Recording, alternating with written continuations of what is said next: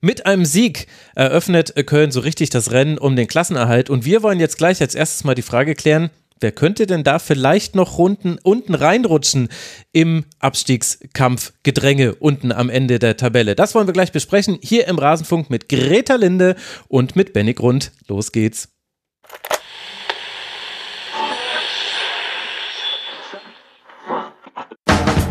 Hochverehrtes Publikum, der Rasenfunk dann doch, was?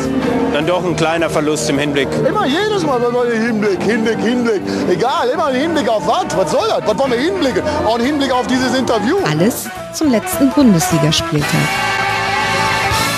Ja, wir wollen jetzt hinblicken auf den Abstiegskampf, denn Köln hat gewonnen, gefühlt zum ersten Mal seit der Steinzeit. Ganz so schlimm ist es natürlich nicht, aber deswegen hat Köln jetzt 15 Punkte, ein kleines Pösterchen zu Mainz und Darmstadt mit 11 Punkten und darüber dann Union 17 Punkte, Bochum 21 Punkte, Gladbach 21 Punkte, Augsburg 22 Wolfsburg 23. Und die Erfahrung, sagt ja Greta, irgendjemand rutscht noch mal rein in den Abstiegskampf, der es bisher noch nicht weiß. Es wird jetzt nicht so bleiben bis zum 34. Spieltag. Was meinst du, wo sollen wir erstmal den Cut machen? Welche Teams würdest du sagen, die dürfen das natürlich offiziell alle nicht sagen, aber sind eigentlich safe? Ich glaube, Bochum ist auf jeden Fall safe. Dazu sind Echt? die viel zu Ui. heim. Ja, glaube ich schon. Die sind so heimstark. Ähm, keine glanzvolle Rückrunde, sage ich voraus, aber immer noch genug, um die Liga zu halten. Mhm. Ich glaube viel eher, dass Union noch tiefer reinrutscht und Augsburg so das typische äh, sich am letzten Spieltag wieder irgendwie retten und alle wundern sich, warum die eigentlich immer in der Bundesliga bleiben, dass sie diese Aktion wieder bringen. Aber ähm, ich setze da auf Union, die einfach tiefer reinrutschen. Und Gladbach hast du jetzt übersprungen, die sind dir zu sicher, die werden nach oben weggehen.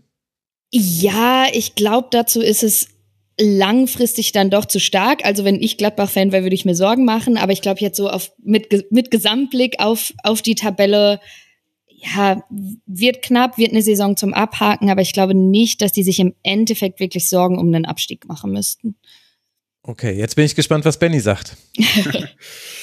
ich würde es auch so unterschreiben. Ich glaube, dass Bochum relativ safe ist in dieser Saison, weil sie dann doch immer wieder auch vor allen Dingen Heimspiele mit dabei haben. Wo sie, sie, dann immer gewinnen. kurz vor Schluss noch Punkte liegen lassen. Ist das wo nicht das Punkte Klassische, wo man dann unten reinrutscht und dann am Ende sagt, ja, es lag oh, an Mainz, es lag Also ja, du, du, hast, du hast recht. Ich glaube, in jeder anderen Bundesliga-Saison wäre das auch möglich gewesen, aber die Teams unten drin, das ist so ein Schneckenrennen und ich habe bei keinem so richtig das Gefühl, dass sie da noch mal unten wirklich äh, rausstechen können. Also vor allen Dingen bei Mainz und Darmstadt finde ich, äh, da habe ich da wenig Hoffnung ehrlicherweise. Und ja, Gladbach, ähm, da würde ich mir ums Hier und Jetzt, äh, glaube ich, auch keine Sorgen machen zum Beispiel, sondern eher um eine langfristige Entwicklung, so wie das aktuell aussieht. Mhm. Aber im Hier und Jetzt ist es dann äh, doch noch okay. Und bei Union musst du halt schauen. Also es könnte echt sein, dass die nochmal auf einen Relegationsplatz äh, mit runterrutschen, weil sie in so einem Negativ-Run aktuell sind und es ist ja auch immer schwierig, den zu durchbrechen, aber alles andere, glaube ich, wird, wird sonst nicht mehr passieren, dass da noch ein Überraschungsteam unten mit reinrutscht. Ich weiß es nicht. Irgendwie die Erfahrung der letzten Jahre, die sagt was anderes. Ich verstehe eure Argumente sehr gut. Ich meine, Union und Mainz, da haben wir noch ein Nachholspiel jetzt am Mittwoch. Das wird natürlich hochrelevant. Sollte Mainz da gewinnen, dann ist Union richtig tief unten dran. Aber sollte Union da einen Dreier mitnehmen können, dann haben wir natürlich einen deutlichen Cut. Aber schreibt ihr dann beide Darmstadt und Mainz schon ab? Lass mal mit äh, Darmstadt beginnen, Greta. Die haben doch jetzt Sebastian Polter. ja, das ist natürlich ein Argument. Ähm, ja, glaube ich schon. Also ich finde, der Spieltag hat jetzt auch irgendwie wieder gezeigt, so der Wille ist da, die sind bemüht, aber es reicht dann halt nicht für die erste Liga. Ähm, ja, habe ich, glaube ich, abgeschrieben, um das kurz und knapp zu machen. Benny, Bei Mainz auch? bin ich mir nicht ganz so sicher. Ja, Mainz, machen wir gleich mir tut das im Herzen richtig weh, dass ich Darmstadt abschreiben muss, weil die sind, also die versuchen wirklich Fußball zu spielen. Und äh, es war jetzt auch, wir werden ja dann gleich nochmal im Detail drüber sprechen, aber sie haben auch Leverkusen wehgetan und es ist jedes Wochenende so, dass man sich denkt, ja, Darmstadt, die machen es gar nicht so schlecht eigentlich, mhm. aber die bezahlen in jedem Spiel. Und äh, das ist auch wie so eine Schallplatte, die man immer wieder drauflegt, die zahlen in jedem Spiel Lehrgeld. Und da ist die Bundesliga vielleicht dann von der individuellen Qualität vielleicht eins zu hoch aktuell und finde es total schade, weil sie jedes Wochenende gute Ansätze haben, aber das, also wäre schon ein kleines Wunder, wenn sie es noch schaffen würden. Ja, also ich verstehe, was ihr sagt äh, zu Darmstadt. Ich habe äh, das Gefühl, da könnte schon noch was passieren. Die Chancen sind aber auch am geringsten, weil einfach die Fehlerquote so hoch ist. Und jetzt interessiert mich eure Meinung zu Mainz 05, denn ich habe ganz viel über Mainz nachgedacht die letzten Tage und ich weiß, dass jetzt auch das Spiel, über das wir dann von diesem Spieltag sprechen werden, da kann man für und wider finden. Aber an einem Fakt komme ich nicht vorbei. Und das ist, dass Mainz A einen guten Kader hat, B, dass sie viel schlechter spielen von den Ergebnissen her, als sie eigentlich auf dem Feld stehen. Und da, da kannst du jede Metrik rannehmen. Nach Expected Points sind sie irgendwie Neunter oder irgendwie so. Und das, äh, und ich glaube, das, was sie noch hindert, ist, sie haben den Trainereffekt nicht gehabt. Ich glaube, das ist jetzt meine These. Ich habe überhaupt nichts gegen Jan Sievert, aber ich glaube, Mainz 05 ist einen Trainerwechsel, nämlich Benny Hofmann hochziehen, äh, von davon entfernt nochmal richtig richtig einen Lauf zu starten. Greta, was denkst du? Ich dachte nach dem Trainerwechsel, dass es irgendwie kommt. Hatten die da nicht direkt gegen Leipzig? Leipzig war es, Ja, ne? ja, genau. Gegen Gewonnen? Leipzig gewinnen sie ja dann immer. Ja, ja, der Klassiker. Ähm, ich stimme total zu. Ich habe auch das Gefühl, die müssten eigentlich besser sein. Deswegen habe ich sie auch noch nicht ganz abgeschrieben und ich kann mir irgendwie auch nicht nicht vorstellen, dass sie jetzt äh, nach so langer Zeit verhältnismäßig absteigen. Ich glaube aber, dass sie fast noch stärker als die anderen Teams, die da unten stehen, eben auf die anderen angewiesen sind. Also dass Köln Punkte lässt, dass Union Punkte lässt, dass Darmstadt da ganz unten bleibt. Deswegen ähm, ja, andererseits kann man das, was du gerade gesagt hast, natürlich auch total gegen die verwenden. Also im Sinne von, äh, klar, die müssten besser sein, aber wenn sie es halt nicht sind und wenn es Ja, nicht klappt, ab. so, Ja, ne, stimmt. dann, ja, Mhm. Ja, okay. Ich finde, dass Mainz unter Jan Sievert den Fokus auf die falschen Dinge ein bisschen gesetzt hat, weil der Kader, wenn man, wenn man den durchgeht, bis auf die Sechser, finde ich, kannst du mit dem Kader Fußball spielen und ich, es gibt so wenig oder es gab so wenig funktionierende Abläufe bei Mainz im Ballbesitz. Es war für mich immer das größte Problem, dass sie, wenn sie den Ball hatten, einfach überhaupt nichts kreiert haben. Also gar nichts. Und da, da, gab es keine Abläufe, keine Prinzipien und von nur defensiv hinten drin stehen mit der Qualität, die sie eigentlich im Kader haben, weil ich finde, da sind viele Spieler drin, die ich prinzipiell nicht dem Abstiegskampf zuordnen würde bei Mainz und die finde ich auch vom Profil her einfach anderen Fußball spielen lassen könnten und da war es für mich bisschen falscher Fokus und ich bin auch ein riesen Benny Hoffmann Fan und hätte mir auch gewünscht, dass sie ihm den Spot geben für die Bundesliga ähm, und bin mal gespannt, ob das vielleicht noch kommt, aber Stand jetzt finde ich schwierig, weil der Kader auf so ein paar Positionen für mich von der, von der Qualität nicht Abstiegskampf ist und vielleicht auch vom Kopf her nicht so richtig. So wirkt's bei Mainz. Ja, okay, ja. Hm. Stimmt euch denn jetzt so jemand wie Amiri dann optimistisch? Das ist eine gute Frage.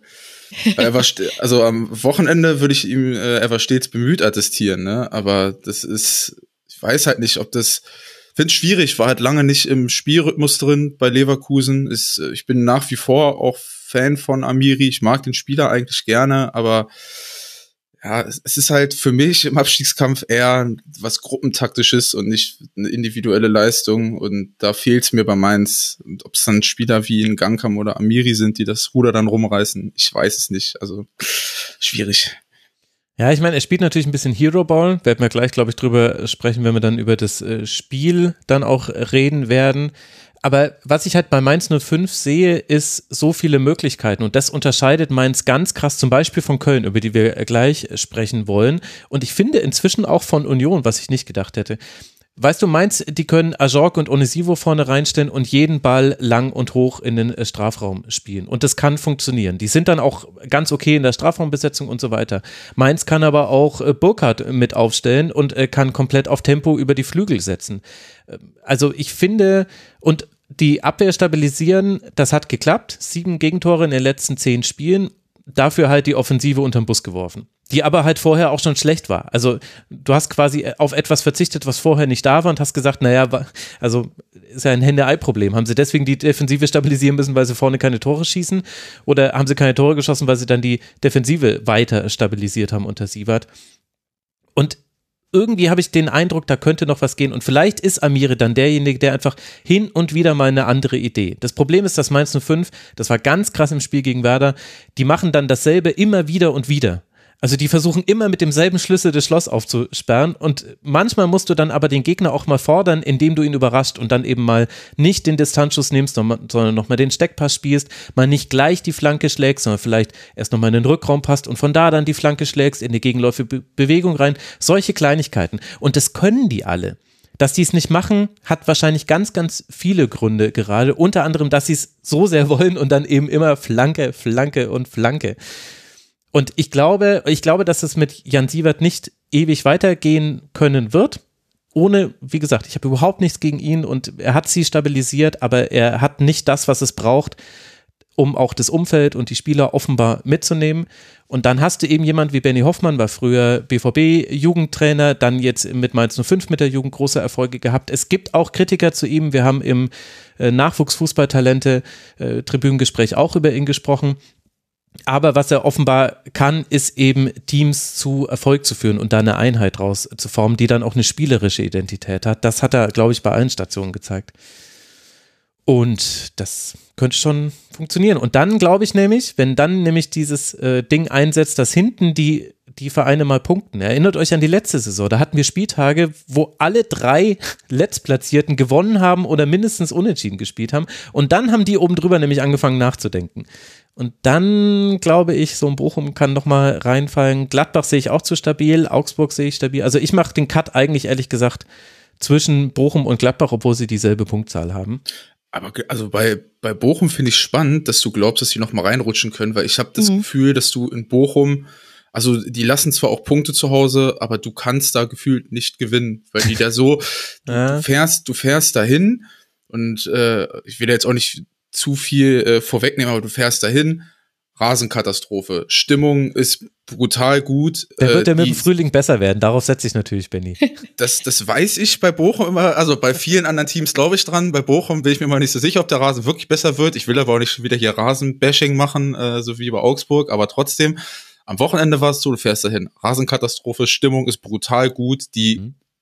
die gehen in jeden Zweikampf äh, da tut's jedes Mal weh und ich sehe einfach nicht, dass die in so eine krasse, also selbst wenn sie auswärts verlieren, glaube ich einfach nicht, dass die mal drei, vier Heimspiele hintereinander zu Hause verlieren und deswegen dann Punkte lassen. Das ist so für sie ihr größter Trumpf und auch natürlich, dass die da drunter dann wahrscheinlich nicht so krass punkten werden, aber da wird bei Bochum für mein Empfinden immer mindestens ein Heimspiel mit dabei sein, was sie noch mal rauszieht dann in dieser Saison stimme ich voll zu. Und was ich noch hinzufügen würde, ist, glaube ich, dass die eine ganz andere Erwartungshaltung als die Teams drumrum haben. Union hätte ja im Leben nicht gedacht, wie die in die Saison gegangen sind mit Champions League, mit den Transfers, die die getätigt haben, dass die da jetzt unten stehen. Gladbach wahrscheinlich genauso wenig, ähm, so Köln-Mainz so tief weiß ich jetzt auch nicht, ob die damit gerechnet haben.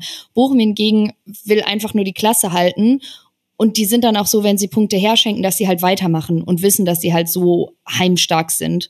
Deswegen glaube ich, dass das auch ein wahnsinniger Vorteil da unten für die sein kann ich glaube schon auch, dass Bochum gute Karten hat, aber ich komme eben nicht über diese vergebenen Punkte hinweg. Oft bedeutet das eben was, wenn man auf die Saison zurückblickt. Und nur damit es mal gesagt wurde, die nächsten Heimspiele Bayern, Leipzig, Freiburg und erst dann Darmstadt. Und da sind wir jetzt dann quasi schon sechs Spieltage von jetzt entfernt. Darmstadt ist dann das nächste Heimspiel gegen einen Gegner, der deutlich hinter Bochum steht, zumindest zum jetzigen Zeitpunkt. Danach kommen noch Heidenheim, ah, Hoffenheim, Aber Leverkusen. Bayern in Bochum ist ab und zu mal eine Überraschung drin. Ja, entweder 7-0 oder äh, 4-2. Also einmal das eine für Bayern, das andere für Bochum. Ah, aber okay, wieder Zeit.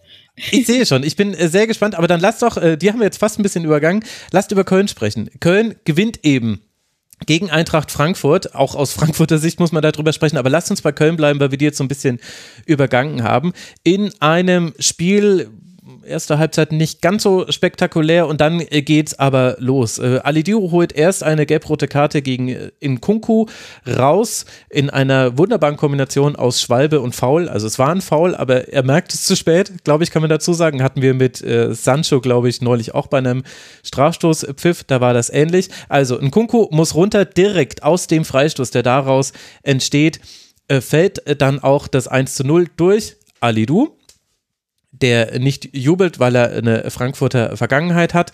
Und dann ist das Stadion so richtig angezündet. Und als Jan Thielmann dann einen Fehler der Eintracht ausnutzen kann in der 80. Minute zum 2 zu 0 und dann auch noch Tuta die zweite gelb-rote Karte dieses Spiel für Eintracht Frankfurt sieht, dann hat der FC wirklich gegen neun Frankfurter dieses Spiel gewonnen und holt sich eben damit die Punkte 13, 14, 15, hat jetzt nur noch zwei Punkte Rückstand auf Union und vier Punkte Vorsprung eben auf Mainz und Darmstadt. Greta, was war da los in Köln? Ist das jetzt der Timo Schulz-Effekt? Das war, glaube ich, schon ein bisschen zu viel gesagt. Ich glaube, es waren zwei Sachen. Also zum einen würde ich sagen, hat Köln die Punkte wirklich erzwungen. Ähm, du hast gerade die zwei Karten schon angesprochen, die denen natürlich entgegengekommen sind. Die konnten relativ stressfrei aufbauen, würde ich sagen. Ähm, und ich glaube, das andere, und das hängt auch damit zusammen, ist, dass Frankfurt sich, glaube ich, auch selbst ein bisschen geschlagen hat. Ähm, dass die nicht sonderlich effizient waren, die beiden Karten, äh, dass sie zum Teil echt unsortiert waren, äh, wie gesagt, Köln aufbauen lassen haben, schlecht verteidigt zum Teil. Ich glaube, da, da kam es einfach so zusammen. Trainereffekt boah, muss man, glaube ich, noch so ein paar, paar Spiele abwarten. Und ich glaube, dazu ist auch wahrscheinlich irgendwie der Kader zu dünn. Aber was man sagen kann, ist, dass ich das Gefühl habe, bei Köln, das ist jetzt total die Phrase, aber haben alle so scheint es gecheckt, worum es geht und hängen sich rein. Und ich glaube, klar, so diese Transfersperre ist wahnsinnig schlecht oder voll das Damoklesschwert oder was auch immer. Aber ich glaube, es kann gar nicht schaden, dass du jetzt halt wirklich junge Spieler hast, die sich beweisen wollen, die sich da den Arsch aufreißen und äh, da voll reinhängen. Das könnte auch noch mal könnte noch eine Waffe sein da unten. Ja, und vielleicht noch ein weiterer Aspekt, Benny. Ich habe ja noch gar nicht thematisiert. Du bist ja, ich glaube, der erste Gast in der Rasenfunkgeschichte bisher, der in zwei aufeinanderfolgenden Analysesendungen mit zu Gast ist. Danke, dass du äh, wieder eingesprungen bist. Äh, aber gut. Vielleicht hat man auch äh, zwischen Köln und Frankfurt einen Unterschied noch gesehen, weil nämlich Greta gerade das Aufbauspiel genannt hat. Wir haben ja letzte Woche noch drüber gesprochen, Kevin Trapp, so gut er als Torhüter ist, als Aufbauspieler einfach Defizite und da hat Eintracht Frankfurt Probleme. Und Marvin Schwäbe, ich will jetzt nicht so tun, als hätte er die Zauberpässe gespielt, aber der wird halt einfach zwischen zwei sehr breitstehenden Innenverteidigern mitgenommen ins Aufbauspiel. Und da hast du den Unterschied gesehen. War das auch einer der Gründe, warum Köln ja relativ viel Ruhe eben im Aufbau hatte, wie Greta ja gesagt hat? Sie hatten sehr viel äh, Ruhe im Aufbau. Ich fand das 4-4-2, was Frankfurt gegen den Ball gewählt hat, hat da nicht so richtig funktioniert mit den beiden Anläufern. Für mich ist äh, Kalajdzic sowieso kein Anläufer in vorderster Front. Also das ist eigentlich jemand, den du so hinter zwei Anläufern hast, der die Passwege zustellt und nicht in, jemand, der in vorderster Front anläuft. Und sie hatten halt immer eine 3 gegen 2 Überzahl. Dazu die Innenverteidiger noch relativ breit. Und wenn du im 4-4-2 bist, kommst du äh, im 4-4-2 aufbaust, relativ flach, dann stehen die Außen auch immer eins gegen eins. Also das ist ja 4-4-2 gegen 4-4-2 eigentlich gewesen. Und du bist immer in diesen eins gegen eins Situationen, dann hast du außen die, die Außenverteidiger, die immer diagonal eindribbeln und das muss man Kölner echt lassen, die sind schon um Struktur bemüht. Also die versuchen es wirklich äh, hinten vernünftig rauszuspielen, aber ich werde einfach also ich verstehe den Matchplan von Dino Topmöller. Ich verstehe, warum er Dinge so machen möchte. Aber es funktioniert einfach nicht. Man muss es dann einfach auch mal so sagen. Ich verstehe vollkommen, warum er diese Raute im Mittelfeld haben wollte gegen die zwei Sechser von Köln. Ich verstehe diesen Dreieraufbau. Ich verstehe, dass er Platz für Kalajdzic machen wollte. Ich verstehe das alles. Aber du kannst es halt nicht spielen mit Spielern wie Kevin Trapp. Smolcic würde ich damit reinwerfen. Mhm. Knauf und äh, Dinan Bimbe haben für mich mit dem Ball ein katastrophales Spiel gemacht. Also das, das ganze Timing hat nicht gestimmt. Köln hat sich immer gefreut, wenn Kalajdzic kurz gekommen ist, weil sie einfach nur einen Sechser übergeben mussten, weil die mit den Achtern nicht vernünftig nachgerückt sind, hatten dann keine Mannorientierung. Ähm, das, das war einfach insgesamt vom, vom Aufbau, ich weiß gar nicht, wie häufig, ich dann irgendwann aufgehört mitzuzählen, aber wie häufig äh, Köln eigentlich schlecht angelaufen ist aber Kevin Trapp jedes Mal den langen Ball vorne in eine, ich glaube, vier gegen zwei Unterzahl reingespielt hat und äh, das Ding sofort wieder retour kam, anstatt es einfach flach auszuspielen und nochmal, man, man erkennt bei Frankfurt schon, wo sie hinwollen, aber das, das funktioniert einfach alles aktuell nicht so richtig. Mhm. Ja, und da kommen ja auch so Themen mit dazu, das, das fand ich noch ganz interessant. In der Übertragung wurde noch äh, Mario Götze dafür gelobt, dass er eine 100% Passquote hat. Und ich dachte mir, ja, stimmt, aber der hat doch die ganze Zeit, also fast alle Pässe hat er ja seitlich gespielt. Und zwar, ich meine, es gibt auch gute seitliche Pässe, fragt mal Toni Groß. Man kann über Verlagerung dann auch einiges erreichen oder Granit Xhaka macht das auch. Aber bei ihm war das, glaube ich, immer Mangel an Alternativen. Und ich habe mir dann die Passmap nochmal angeguckt und es ist wirklich so, in der eigenen Hälfte nur quer und zurück, also sprich gar nichts Progressives und manchmal dann vorne auch ein paar progressive Pässe, wenn er mal im Angriffsdrittel den Ball hatte. Aber das ist ja ein Riesenmanko die, die Abstände sind halt auch riesig bei Frankfurt dann irgendwann gewesen. Also die, die acht da prinzipiell standen so breit auseinander. Dann hast du Kalajdzic, der immer so zwischen den Linien war, aber der war meistens zugestellt von einem Sechser. Also den konntest du nicht direkt anspielen. Ich fand dahingehend auch die Positionierung von beiden Flügeln nicht gut, weil die standen ja auch teilweise so hoch. Sie hatten dann keinen Zielspieler vorne drin. Also du konntest eigentlich auch nicht lang irgendwie eröffnen, weil Kalajdzic immer äh, so tief abgekippt ist. Und äh, das macht's dann halt auch für Mario Götze schwer, weil du kannst ja nur, also wenn du keine ballnahen Anspielstationen hast, du hast ja, du kommst ja nie in diese plus zwei Anspielstationen rein, sondern kannst entweder klatschen lassen oder irgendwie raus zum, zum Halbverteidiger. Und mehr kannst du ja im Endeffekt nicht machen, wenn die Positionierung nicht stimmt. Und das, äh, finde ich, ist dann einfach die, diese Übergangsphase, wenn sie von Linie 1 in Linie 2 eröffnen wollen, hat einfach dann, dann nicht, nicht gestimmt von der Positionierung her. Also eben aus der Aufbaulinie Verteidiger in dann die erste Mittelfeldlinie. Das ist quasi dann die zweite Linie. Und ich habe mitbekommen, also wir kommen gleich nochmal zu Köln zurück, würde ich äh, sagen, aber dann, wenn wir jetzt gerade so tief bei Eintracht äh, Frankfurt stecken, da scheint mir der Frust sehr groß zu sein. Vielleicht auch so aus verschiedenen Gründen. Also du holst dir mit Etikette nicht nur ein wunderbares Palindrom in die Bundesliga, sondern eben auch äh, den, den Stürmer, den sich alle gewünscht haben. Das heißt, selbst die größten Kritiker sagen jetzt, was für ein Kader eigentlich. Jetzt muss es doch eigentlich losgehen. Ja, und dann, Greta, baust du halt mit Smolcic als linken Innenverteidiger auf und es läuft halt genauso, wie Smolcic, ehrlich gesagt, eigentlich die ganze Zeit schon bei der Eintracht so lief. Wie kritisch wärst du denn jetzt mit der ganzen Situation? Man hat natürlich in der Tabelle mal wieder eine Chance verpasst. Das gehört zu so einer Niederlage dazu gegen den Tabellen 16.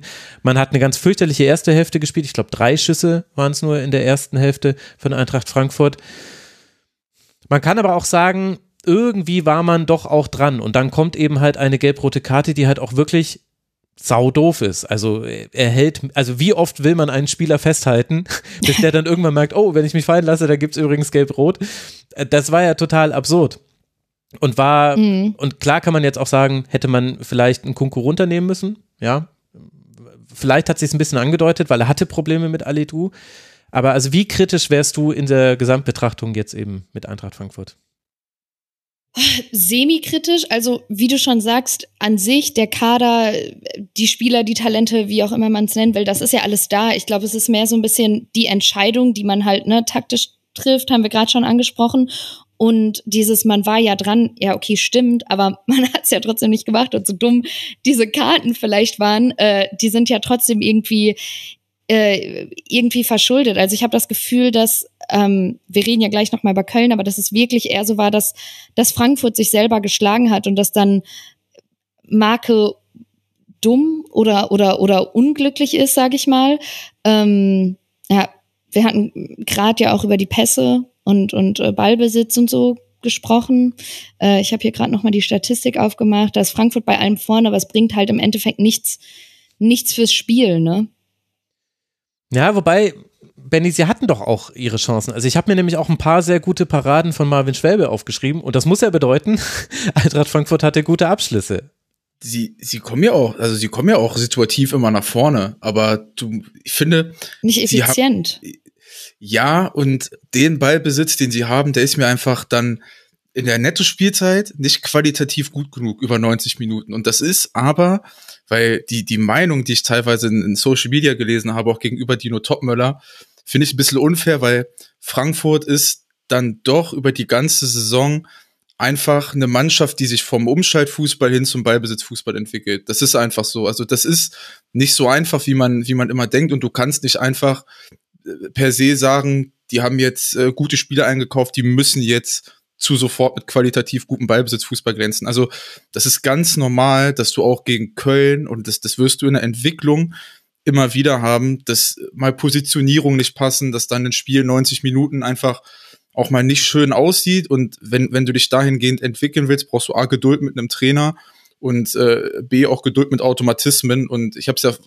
äh, vorhin schon gesagt, dass man schon nachvollziehen kann, und ich denke, da werdet ihr mir zustimmen, was Dino Topmiller wollte damit. Also die, die, den Matchplan kannst du absolut nachvollziehen, nur kommt da halt einfach, äh, ob das, ob das jetzt wegen einer so einer Disbalance von den individuellen Profilen ist, die sie drin haben, aber da kommt dann einfach situativ zu wenig bei rum. Ich glaube, wenn du, äh, Max, du hast es schön gesagt, wenn da Marvin Schwebe bei Frankfurt im, im Tor steht, der halt eben nicht aus der Kaiserslautern Torwartschule kommt, äh, wo halt einfach gute Shotblocker sind oder die halt einfach gute Shotblocker sind, aber wenig mit dem wenig mit dem Ball machen, ähm, dann dann sieht der Aufbau vielleicht auch anders aus und wenn halt äh, Ekitike vorne funktioniert, ich finde, äh, wenn man was Positives rausziehen will aus dem Spiel, dann finde ich, war er es dann doch äh, noch ähm, am Ende. Also fand ich brutal gut, auch in Unterzahl. Der ist alleine vorne, die permanent angelaufen. Hat, äh, hatte richtig Bock, ja, fand ich auch. Der, der, der hatte, hatte voll Bock und äh, hatte vor allen Dingen auch äh, echt qualitativ gute Dinge mit dem Ball, wo man gemerkt hat, der kann Unterschiedsspieler sein vorne drin. Und äh, ja, wie gesagt, es geht dann einfach darum, du kannst halt nicht mit Ebimbe und Knauf, die permanent in der Breite stehen, die haben, glaube ich, habt ihr einen einzigen diagonalen, einen, also einen diagonalen Lauf zwischen Innenverteidiger und Außenverteidiger von den beiden gesehen? Die sind ja dringend notwendig, wenn du einen Stürmer hast, der sich immer fallen lässt, damit du irgendwie mal wen aus der Position rausziehst. Und deswegen kommst du ja auch nie ins letzte Drittel, weil die Innenverteidiger sagen sich, ja, danke, ich muss eigentlich immer nur durchdecken oder übergeben mein Mann. Von außen kommt überhaupt nichts. Mhm. Dann tust du dir noch schwer im Aufbauspiel. Also das sind halt einfach so ein paar Dinge, individualtaktisch, gruppentaktisch, die noch nicht so funktionieren. Aber ich glaube, die Eintracht braucht Geduld. Mhm. Um daran anzuknüpfen, wenn man auf die Tabelle guckt, dann gibt der Tabellenplatz der Eintracht ja auch recht. Also die sind Sechster. Das hätte ich ehrlich gesagt zu Beginn der Saison gar nicht so gedacht, wo es, ne, Dino Topmüller und, und Umstellung und wir wollen jetzt anderen Fußball spielen und so. Und wie du ja auch schon sagst, Benny, so, da braucht man Geduld und es geht nicht von heute auf morgen. Und ich glaube, das ist so ein bisschen, lass die mal machen. So, und ich glaube, das Gute ist, dass da nicht so schnell wie jetzt bei anderen Vereinen irgendwie, sobald mal was verloren geht, eine, eine vorschnelle Trainerdiskussion oder sonst was losgeht. Und ich glaube, wenn man die jetzt irgendwie noch eine Saison, naja gut, verglichen mit Ruhrgebietsverein, äh, wenn man die jetzt noch so eine Saison, glaube ich, in Ruhe machen lässt, ähm, dann find, also wäre es, glaube ich, nicht unrealistisch, dass sie auch europäisch wieder, wieder angreifen. Hm. Aber das ist ja das, das ist, glaube ich, der springende Punkt bei Frankfurt und das große Problem, dass sie, da haben wir letzte Woche schon drüber diskutiert, sie haben jetzt Wolfsburg vom Gehaltsbudget überholt. Also die müssen mhm. international spielen. Also sie dürfen ja nicht in die Situation kommen, dass sie da oben durch solche Spiele nochmal rausrutschen. Also sie sind angewiesen auf international spielen und ich könnte mir schon vorstellen, und ich hoffe es nicht, weil ich von Dino Topmüller äh, prinzipiell sehr, sehr viel halte, aber wenn sie da aus diesen Top 6, Top 7 einmal rausrutschen, glaube ich, haben wir doch auch eine Trainerdiskussion in Frankfurt. Also da könnte eine kommen. Ja, das Gefühl habe ich auch. Äh, ein letzter Gedanke dazu und dann wirklich über Köln, aber es baut auch die Brücke zu Köln. Elias Giri, wenn der jetzt mal länger spielt bei der Eintracht, der war ja weg, das könnte für mich der Unterschiedsspieler sein, weil der hat sich eigentlich äh, mehrmals so ganz gut aus dem Pressing rausgestohlen von Köln, war anspielbar und das, was er aber dann nicht gemacht hat, war aufdrehen und dann mal andribbeln und so bringst du ja dann ein bisschen Unruhe rein. Das hätte er machen können, wahrscheinlich ja, es ist, glaube ich, auch nicht der Auftrag der Sechser bei Eintracht Frankfurt gerade, aber du kannst ihn so nutzen und du kannst allein durch Skiri kannst du so oft Dinge lösen, weil der da einfach so gut ist. Der ist einfach so, weil auch wenn er einen Ball verliert, holt er ihn sich sofort wieder zurück. Also Fehler werden auch nicht so hart bestraft bei Skiri. Knauf bleibt immer liegen, wenn er einen Ball verliert. Also jetzt um mal ein plakatives Gegenbeispiel zu nehmen. Ich fand, ich fand auch äh, als als allerletzte als allerletzte Nuance noch zur Eintracht. Ich fand zum Beispiel die Positionierung von Hugo Larsson absolut komisch in diesem Spiel. Ja, er hat stimmt. ja im Ballbesitz mehr als so, so ein Zehner fungiert und sollte dann ja immer diese Spiele bei den Dritten sein, dass sie schnell Kalajdzic finden, der dann die Bälle diagonal klatschen lässt und dann eben Götze oder Larsson mit Dynamik in die Aktion. Aber die standen so weit auseinander und ich finde einfach Larsson, ich, ich mag den, wenn der mit Dynamik von Linie 1 schon startet. Also wenn der schon kurz kommt und dann mit Dynamik diese, diese Linie beläuft und nicht da schon wartet. Und das fand ich auch im Spiel bei der Eintracht ein bisschen komisch, weil wenn Skiri dann angedribbelt ist, deswegen komme ich drauf, standen die super häufig in einem Raum. Hm. Also standen sich auf den Füßen, weil Skiri dann irgendwie schon einen Meter gefühlt neben Larson stand. Und so ist dann das ganze Ballbesitzspiel von der Eintracht ein bisschen verpufft. Aber ja, ich gebe dir recht, Skiri wäre, also das wird auf jeden Fall Unterschiedsspieler. Und auf der anderen Seite Greta, Star des Spiels äh, beim FC. Also man kann Spieler hervorheben. Schwäbe haben wir genannt, äh, Alidu haben wir genannt. Ich glaube, Finkgräfe ist auch so jemand, der aus ganz verschiedenen Gründen so ein, ein Hoffnungsschimmer ist. Aber auch ein bisschen das Pressing. Also äh, Köln ist das auch extrem mutig angegangen. Und obwohl da nicht alles geklappt hat, Benny hat es ja schon gesagt, haben sie damit sehr, sehr viel Erfolg gehabt. Absolut.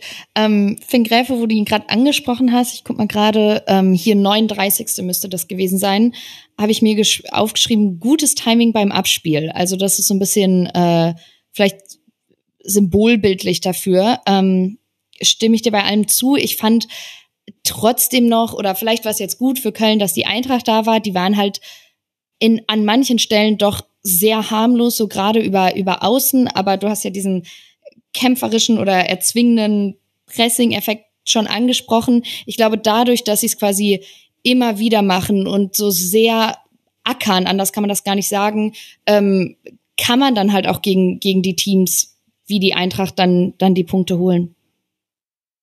Vor, vor und, allen Dingen gegen die ja. Eintracht. Ja, mach. Nee, nee, mach. Ja. Gut, sorry. Nee, nee, nee. Geh rein. Ich, ich, äh, ich finde, dass was man, was man Timo Schulz auf jeden Fall hoch anrechnen muss, sind Abstände im Pressing. Also die waren viel, viel besser auf die zweiten Bälle.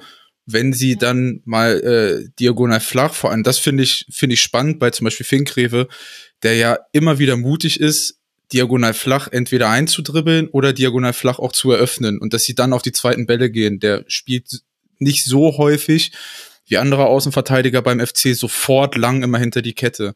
Und selbst wenn sie dann mal flach nicht durchkommen, hatten sie eine viel bessere Positionierung auf den zweiten Ball. Und dann ist Frankfurt mit den Aufbauspielern, die sie hatten in dem Spiel, ein dankbarer Gegner, die dann einfach nicht so schnell entweder in diese Umschaltbewegung gekommen sind, beziehungsweise einfach nicht sauber genug waren im Passspiel, um das dann auch zu überspielen. Das finde ich, hat Timo Schulz neben der Struktur im Ballbesitz ganz gut hinbekommen, jetzt zumindest auch in dem Spiel, dass sie viel, viel bessere Abstände hatten. Mhm. Ja, ja, genau diese Szene, die du vorhin genannt hast, äh, Greta, in der 39. Minute, das war eben so ein Fall, wo Grinke, Finkgräfe, Grinkfäf, Finkgräfe diagonal vom, äh, vom Flügel nach innen eindribbelt und dann eben genau im richtigen Moment auf Lubicic legt und äh, der schießt dann, glaube ich, äh, knapp drüber. Und das ist genau das, was du vorhin auch bei Frankfurt gesagt hast, Benny, wo man das kein einziges Mal gesehen hat im ganzen Spiel. Eben dieser diagonale Lauf, der eben Dinge eröffnet und du hast einen sehr, sehr guten Passwinkel, um zu stecken, um abzulegen. Also du hast sehr viele Optionen. Und ich habe auch das Gefühl, dass so das Spiel von Köln da, dafür sorgt, dass potenzielle Gegner irgendwann unsortiert werden. Dass das quasi eine Folge davon ist, was du gerade angesprochen hast, Benny. Definitiv, also Köln ist schon gut da drin, auch mal Chaos reinzubringen. Äh, vor allen Dingen, also wenn sie, also di diagonale äh, Bälle ins Zentrum sind eben aufgrund der Passwinkel schon schwierig zu verteidigen, vor allen Dingen, wenn die Abstände im 4-4-2, äh, das die Eintracht ja dann gegen den Ball hatte, immer größer werden. Da hat dann teilweise jemand rausverteidigt, ohne dass die Tiefe dann abgedeckt war. Ähm, das hat's dann für Köln nicht einfach gemacht, aber einfacher auf jeden Fall gemacht. Und wie gesagt, wenn du dann eine gute Positionierung hast und da Chaos reinbringst, dann spielst du halt dem FC in die Karten. Und ich finde, das kann etwas sein, was die in den nächsten Wochen, diese Abstände und dieses mutige Andribbeln, was sie da schon tragen kann. Und das sind für, für mich ein super interessantes Stilmittel und ich mag's, dass der FC trotz der äh, schwierigen Situation echt um Struktur bemüht sind, weil ich glaube, es würde auch viele Teams geben, die dann einfach sagen, okay, komm, wir machen nur noch lang und äh, wir brechen da komplett auseinander, aber äh, nicht mit dem FC und es äh, gefällt mir ganz gut. Okay, und dann müssen wir ja quasi, äh, also so viel zum Thema, wir machen das kompakter, das Spiel, das hat schon mal nicht geklappt, aber wir müssen jetzt noch kurz, weil wir über alle anderen gesprochen haben, rutscht denn dann Köln noch unten rein? Aktuell vier Punkte Vorsprung, wir wissen nicht, wie Mainz spielt, es könnte auch nur ein Punkt Vorsprung sein auf Mainz zu fünf. Greta, du darfst mal vorlegen, wie stabil siehst du den FC? Boah, äh, ich bin über, also ich glaube, ich habe ja gerade schon gesagt, ich glaube, dass alle irgendwie die Situation verstanden und angenommen haben, auch wenn das jetzt wieder übelst die Phrase ist. Ah, schwierig. Es kommt ihnen auf jeden Fall entgegen, dass ganz viele andere Teams da unten auch so strugglen. Also ich glaube, es gäbe Saisons, wo ich mir viel mehr Sorgen um die gemacht hätte. Ich sag mal so, ich wäre nicht überrascht, wenn sie absteigen. Ich wäre aber auch nicht überrascht, wenn die sich irgendwie über die Relegation retten. Ich guck gerade, als nächstes kommt Hoffenheim. Mhm. Werder hätte ich vor zwei Wochen noch gesagt, ah ja, okay, die kann man schlagen, aber die haben gerade auch einen Lauf. Dann kommt Stuttgart, das wird super schwer. Ähm, Köln ist super krass auf Schützenhilfe angewiesen, würde ich sagen. Aber mh, hm, vielleicht ein bisschen Momentum auf deren Seite. Das war jetzt so eine nichtssagende Antwort. Das tut mir unglaublich leid, aber nee, ich finde es schwierig. Wenn du dich nicht äh, festlegen willst, dann musst du dich nicht festlegen. Benny? Ich glaube, es steht und fällt damit, was Mainz auf der Trainerposition macht. Wenn mhm. Mainz nochmal einen anderen Drive reinbekommt, glaube ich, wird's schwer für den FC, weil und das ist das große Problem. Es kommt nicht jedes Wochenende Eintracht Frankfurt und es kommen ja. dann auch Teams, die, also nochmal Köln, die Struktur ist cool und sie sind bemüht, aber es gibt Teams, die das dann auch ausnutzen können, dass sie keinen Zielspieler vorne drin haben, die sie noch öfter zu langen Bällen zwingen, die äh, ein Pressing anders überspielen können. Ich habe also ganz präsent ist mir jetzt so das Spiel gegen den BVB, wo sie es ja, da haben, waren sie auch mhm. um Struktur bemüht und da wollten sie auch und der BVB war dann halt aber einfach in eins cleverer und eins besser in, in dem Spiel. Und das wird es ja dann tendenziell eher einmal öfter geben. Und meine These ist sowieso, dass in dieser Saison alle drei Bundesligisten runtergehen werden und dass drei aus der zweiten Liga aufsteigen. Deswegen ist es in meiner Rechnung zumindest irrelevant, wer in die Relegation kommt, weil er geht sowieso runter. ähm, aber äh, es, wie gesagt, es steht und fällt damit, was, äh, was Mainz äh, auf, auf der Trainerposition macht. Okay, und ich glaube, selbst wenn Köln in der Liga bleibt, wird nächste Saison tendenziell noch viel anstrengender. Das wird kein Aufatmen. Zweite Liga wäre aber auch nicht so schön, glaube ich. Ich glaube, es wäre ja. Worst Case. Nee, ne? die, die, können eigentlich nur verlieren. Ja. Eieiei. Also ich sage, Köln haltet es offen und eng bis zum 29. Spieltag, weil dann kommen nämlich Heimspiel Darmstadt, auswärts Mainz, Heimspiel Freiburg, Heimspiel Union, letzter Spieltag auswärts in Heidenheim.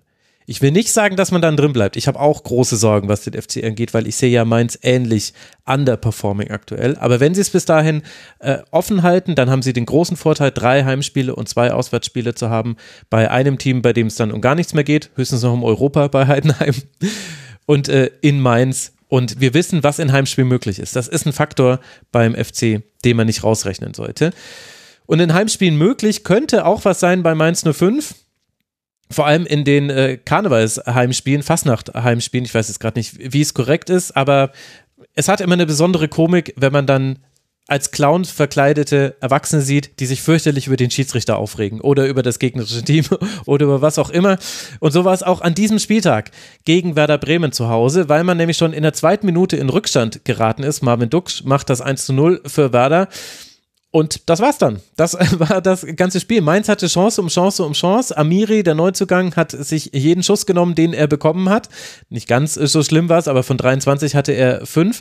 Aber es hat nicht geklappt. Und das, obwohl in der letzten Aktion noch Robin Zentner vier Ballkontakte im gegnerischen Strafraum hatte. Es bleibt bei diesem 1 zu 0 für Werder. Benny, wie hat dir denn Mainz 05 gefallen? Hm, also schwierig. Äh, nicht gut, aber trotzdem verbessert zur letzten Woche. Ähm, ich finde, das 1-0 fällt dann halt typisch, äh, typischer für eine Mannschaft, die im Abstiegskampf ist, kann so ein 1-0 nicht sein. Es ist halt verrückt, weil es ist, bevor dieses Tor überhaupt fällt, es ist ein Einwurf von Bremen, den sie mhm. eigentlich geklärt bekommen, auf Johnny Burkhardt, der ohne irgendeinen Gegnerdruck den Ball erstmal wieder übers ganze Feld in den Druck reinspielt das Ding kommt sofort retour, dann schießen sie sich selber im 16er an und dann ist halt Marvin Dux da. Ich muss aber bei Mainz sagen, also im Vergleich zur letzten Woche waren sie viel, viel präsenter bei zweiten Bällen. Ähm, man muss aber auch sagen, Bremen wollte dann nach dem 1 zu 0 auch sehr wenig. Also das, ja, das war so irre. Das ist echt krass. Die haben dann zumindest so die Bemühungen ins letzte Drittel ich will nicht sagen eingestellt, aber es gab so ein paar Momente, wo ich gedacht habe, ja, jetzt könntet ihr auch mal nachrücken, aber dann war es halt vorne ein Jinma und wir schauen mal, was passiert. Also so alles, was, was Nachrücken angeht, war ein bisschen schwierig. Ich finde, Mainz war aber schon um Struktur bemüht. Sie können es ganz häufig aber nicht ausspielen, weil auch in diesem Spiel tut Bremen dir eigentlich den Gefallen und läuft Außenverteidiger auf Außenverteidiger an. Also sie Mainz baut ja äh, situativ in so einem 3-2 auf, mit Barrero und Kraus schon ein bisschen anders positioniert als in der letzten Woche. Ähm, die lassen sie auch erstmal spielen, die Bremer. Sobald der Ball halt auf einen Außenverteidiger kommt, ist dann halt äh, Attacke drauf. Und das Spannende war eigentlich, dass dadurch die Halbverteidiger von Bremen immer super breit raus verteidigen mussten. Also die mhm. Kette von Bremen, trotz dessen, dass sie eigentlich relativ kompakt standen, wurde eigentlich auseinandergezogen ja, nur Mainz hatte halt ehrlicherweise überhaupt keine Idee, wie sie da flach in diese Zwischenräume mal reinkommen. Und äh, bei Mainz ist halt nach wie vor Abstände ein Riesenthema. Also wenn es dann so gen letztes Dritte geht, dann versammeln sie halt alles, was geht, vorne irgendwie im, in der letzten Linie. Du hast dann äh, ja Amiri, der halt jeden Ball haben wollte, der aber auch so gefühlt der einzige Verbindungsspieler zwischen den Linien war. Die hatten teilweise Abstände vom Mittelfeld zur letzten Kette von 40 Metern. Also da geht dann halt wenig über Kurzpassspiel. Und das alles, was ihnen Bremen so angeboten hat an Schwierigkeiten in der Struktur, ja, konnten sie halt dann irgendwie nicht. Also Bremen macht ja echt wenig. Ne? Also um es mal ganz ehrlich zu sagen, wenig bis gar nichts nach dem 1-0. Aber ja, Mainz wusste halt auch nicht so richtig wie. Weißt du, wer Mainz 05 ganz extrem fehlt, finde ich aktuell? Das ist Anton Stach. Wenn, ja. ich, wenn ich mit den Vergleich einfach angucke, Tom Kraus versus Anton Stach, und Kraus hatte ja noch den Aluminiumtreffer, also der hatte auch noch, äh, der hatte viele gute Aktionen in dem Spiel. Aber Stach plus Amiri der eine rückt nach, der andere ist schon zwischen den Linien und wird irgendwie gefunden. Das kriegst du ja hin. Das kriegst du auch mit einer Ablage langer Ball auf Onisivo und er legt ihn ab. Also irgendwie kriegst du Amiri mal im Ballbesitz. Haben sie ja auch in dem Spiel auch geschafft. Und dann noch mehr Optionen als, und das hat mir aber bei Amiri auch nicht gefallen. Ich habe das bei Leverkusen schon immer kritisiert. Jetzt hier bei Mainz hat es natürlich einen anderen Anklang, weil er auch damit etwas Mitreißendes hatte in diesem Spiel und dann verstehe ich das auch noch eher, dass du dir jeden Schuss nimmst. Aber es kommt halt wieder zu diesem uralten Mainz 05 Thema, was ich gefühlt schon seit drei Jahren im Rasenfunk sage. Ja, sie haben viele Schüsse, aber sie nehmen sich jeden Schuss von außerhalb des Strafraums, den sie bekommen. Und sie überlegen überhaupt nicht, ob sie nochmal in den Strafraum reinkommen könnten. Von 23 Schüssen waren wieder 13 von außerhalb des Strafraums. Und das gehört nämlich zu diesen Expected Goals, die eigentlich immer ganz okay sind bei Mainz, auch mit dazu, dass da ganz viel 0,03 ist, was aufaddiert wird. Aber es, wie, wie witzig war es, als Amiri in der, glaube ich, 46. Minute einmal 40 Meter übers Tor schießt und dann aber zum Publikum rennt und die doch mal so richtig anstacheln will. das war schon, muss ich schon schmunzeln. Aber es ist, du hast gerade was ganz Interessantes gesagt, dieses, äh, diese gegenläufigen Bewegungen über die Achter, das machen sie ja, haben sie ja mit Stach äh, immer gemacht. Also der dann ja, es war ja einer der Gründe, warum er auch gegangen ist, weil er nicht ganz zufrieden war mit seiner Rolle, die er gespielt hat. Ist ja, will ja eher tiefer mhm. Spielmacher sein und nicht äh, irgendwie neuneinhalber, zehner, achter, sechser, alles in einem Spiel. Jetzt spielt er ähm, Raute. Ähm, aber jetzt spielt er Raute. ähm, aber das ist halt verrückt, weil sie haben alles, was so kreativ ist, im Sommer abgegeben, spielen. Also sie spielen aber mit genau denselben Spielrhythmen weiter, nur mit individuellen Profilen, die es nicht auffüllen können. Also Tom Kraus war schon bei Schalke kein Sechser, der dir das Spiel irgendwie progressiv eröffnet. Also gar nicht. Das hat nicht funktioniert. Und du kommst ja auch dann in dieser Struktur, die sie haben, egal ob sie jetzt 3-2, 4-2, whatever aufbauen, das ist ja nur horizontal. Und dann schaust du mal, was die Außenverteidiger machen. Und du bewegst dich halt immer in torungefährlichen Zonen. Und sie kommen ja auch nie dahin, dass sie mal dann diagonal flach, äh, wie Köln das zum Beispiel macht, diagonal flach wirklich mal in die Halbräume kommen, um dann über einen Zielspiel auch klatschen zu lassen, dass du Amiri mal mit Dynamik in die Position kommst, sondern es lebt nur von zweiten Bällen das ganze Spiel und eben von, ja, ich weiß nicht wie vielen Flanken, äh, die dann auch äh, nicht so zielgenau sind. Und das ist aber, ich finde, das ist ein Stilmittel im Ballbesitz, was diesem Kader einfach nicht liegt.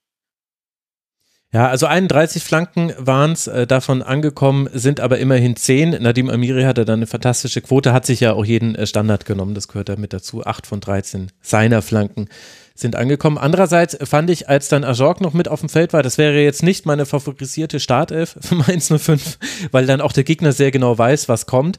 Aber es hat schon dafür gesorgt, dass es da Probleme gab bei Werder in der, in der Abwehr, weil im Grunde es nämlich so war, dass Werder irgendwann überhaupt nicht mehr rausgekommen ist. Und ich glaube, es war in der ersten Hälfte noch so, da wollte man nicht rauskommen, weil perfekter Start Und ich habe mir noch eine andere Chance aufgeschrieben. Also insgesamt hatte Werder nur sechs Schüsse, davon einer aufs Tor. Der war dann auch drin. Es gab noch einmal eine Aktion, Abwurf auf Zetterer, Zetterer auf Jinma und äh, der geht an, wen hat er da auf den Hosenboden gesetzt? Muss ich gerade nochmal in meinen, in meinen Notizen gucken. Ich sehe es nicht. Ah ja, Kraus, genau. Lässt Kraus aussteigen, zieht nach innen und dann verfehlt sein äh, Schuss das Tor knapp. Das war die eine Aktion. Ansonsten hatte Werder nichts mehr, aber ich glaube, am Anfang wollten sie nicht mehr machen und in der zweiten Hälfte konnten sie aber dann auch irgendwann nicht mehr, weil sie die ganze Zeit tief reingedrückt wurden mit diesen ganzen langen Bällen, die dann kamen und es gab ja auch irre viele Strafraumaktionen. Im Nachhinein muss man dann sagen, Friedel, Stark, Jung haben das super wegverteidigt, aber halt ein Fehler und es steht 1-1 und wir sagen, Mensch, warum wart ihr denn so passiv?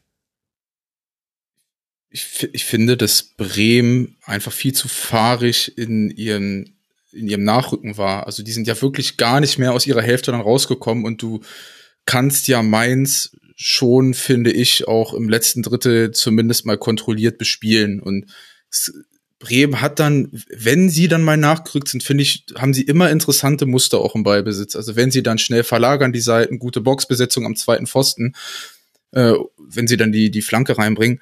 Aber das, das passiert halt in dem Spiel einfach gar nicht, weil sie einfach, also sie, sie wollten vom Gefühl einfach nicht mehr. Also du kriegst das frühe, du, du kriegst das frühe Tor und dann weißt du halt, dass Mainz Probleme hat, dich zu bespielen und dann, ja, dann lässt du den Gegner einfach mal machen. Und also ich, ich gebe dir recht, dass das auch immer nach hinten losgehen kann. Nur ich habe irgendwie bei Mainz immer das Gefühl, die, jedes andere Team ja, aber meins aktuell nein. Ja, andererseits haben, hat Werder hat so viel zugelassen nach Ecken, wo ich mir auch gedacht habe, meine Güte, ey, ihr habt, ihr habt eine Aufgabe, die Distanzschüsse verteidigen, die Flanken verteidigen, okay, es sind drei Aufgaben, ich gebe es zu. und eben dann bei, bei den Ecken, die sich dann ergeben, eben gut zu stehen. Und sie haben es wieder und wieder nicht hingekriegt.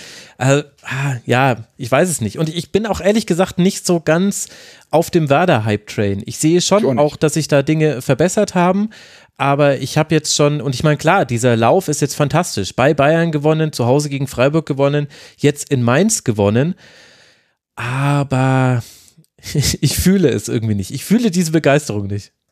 Ich, ich finde auch, dass sie, wenn sie gut gepresst werden, dann doch echt enorm Probleme haben, hinten rauszuspielen. Also das es sieht zwar alles kontrollierter aus, dadurch, dass Zetterer eben noch mal einen Ticken besser am Ball ist als Pavlenka dadurch, dass sie äh, dann noch immer mal zwischen Dreier- und Viererkette switchen können, je nachdem, wie der Gegner äh, dich eben anläuft.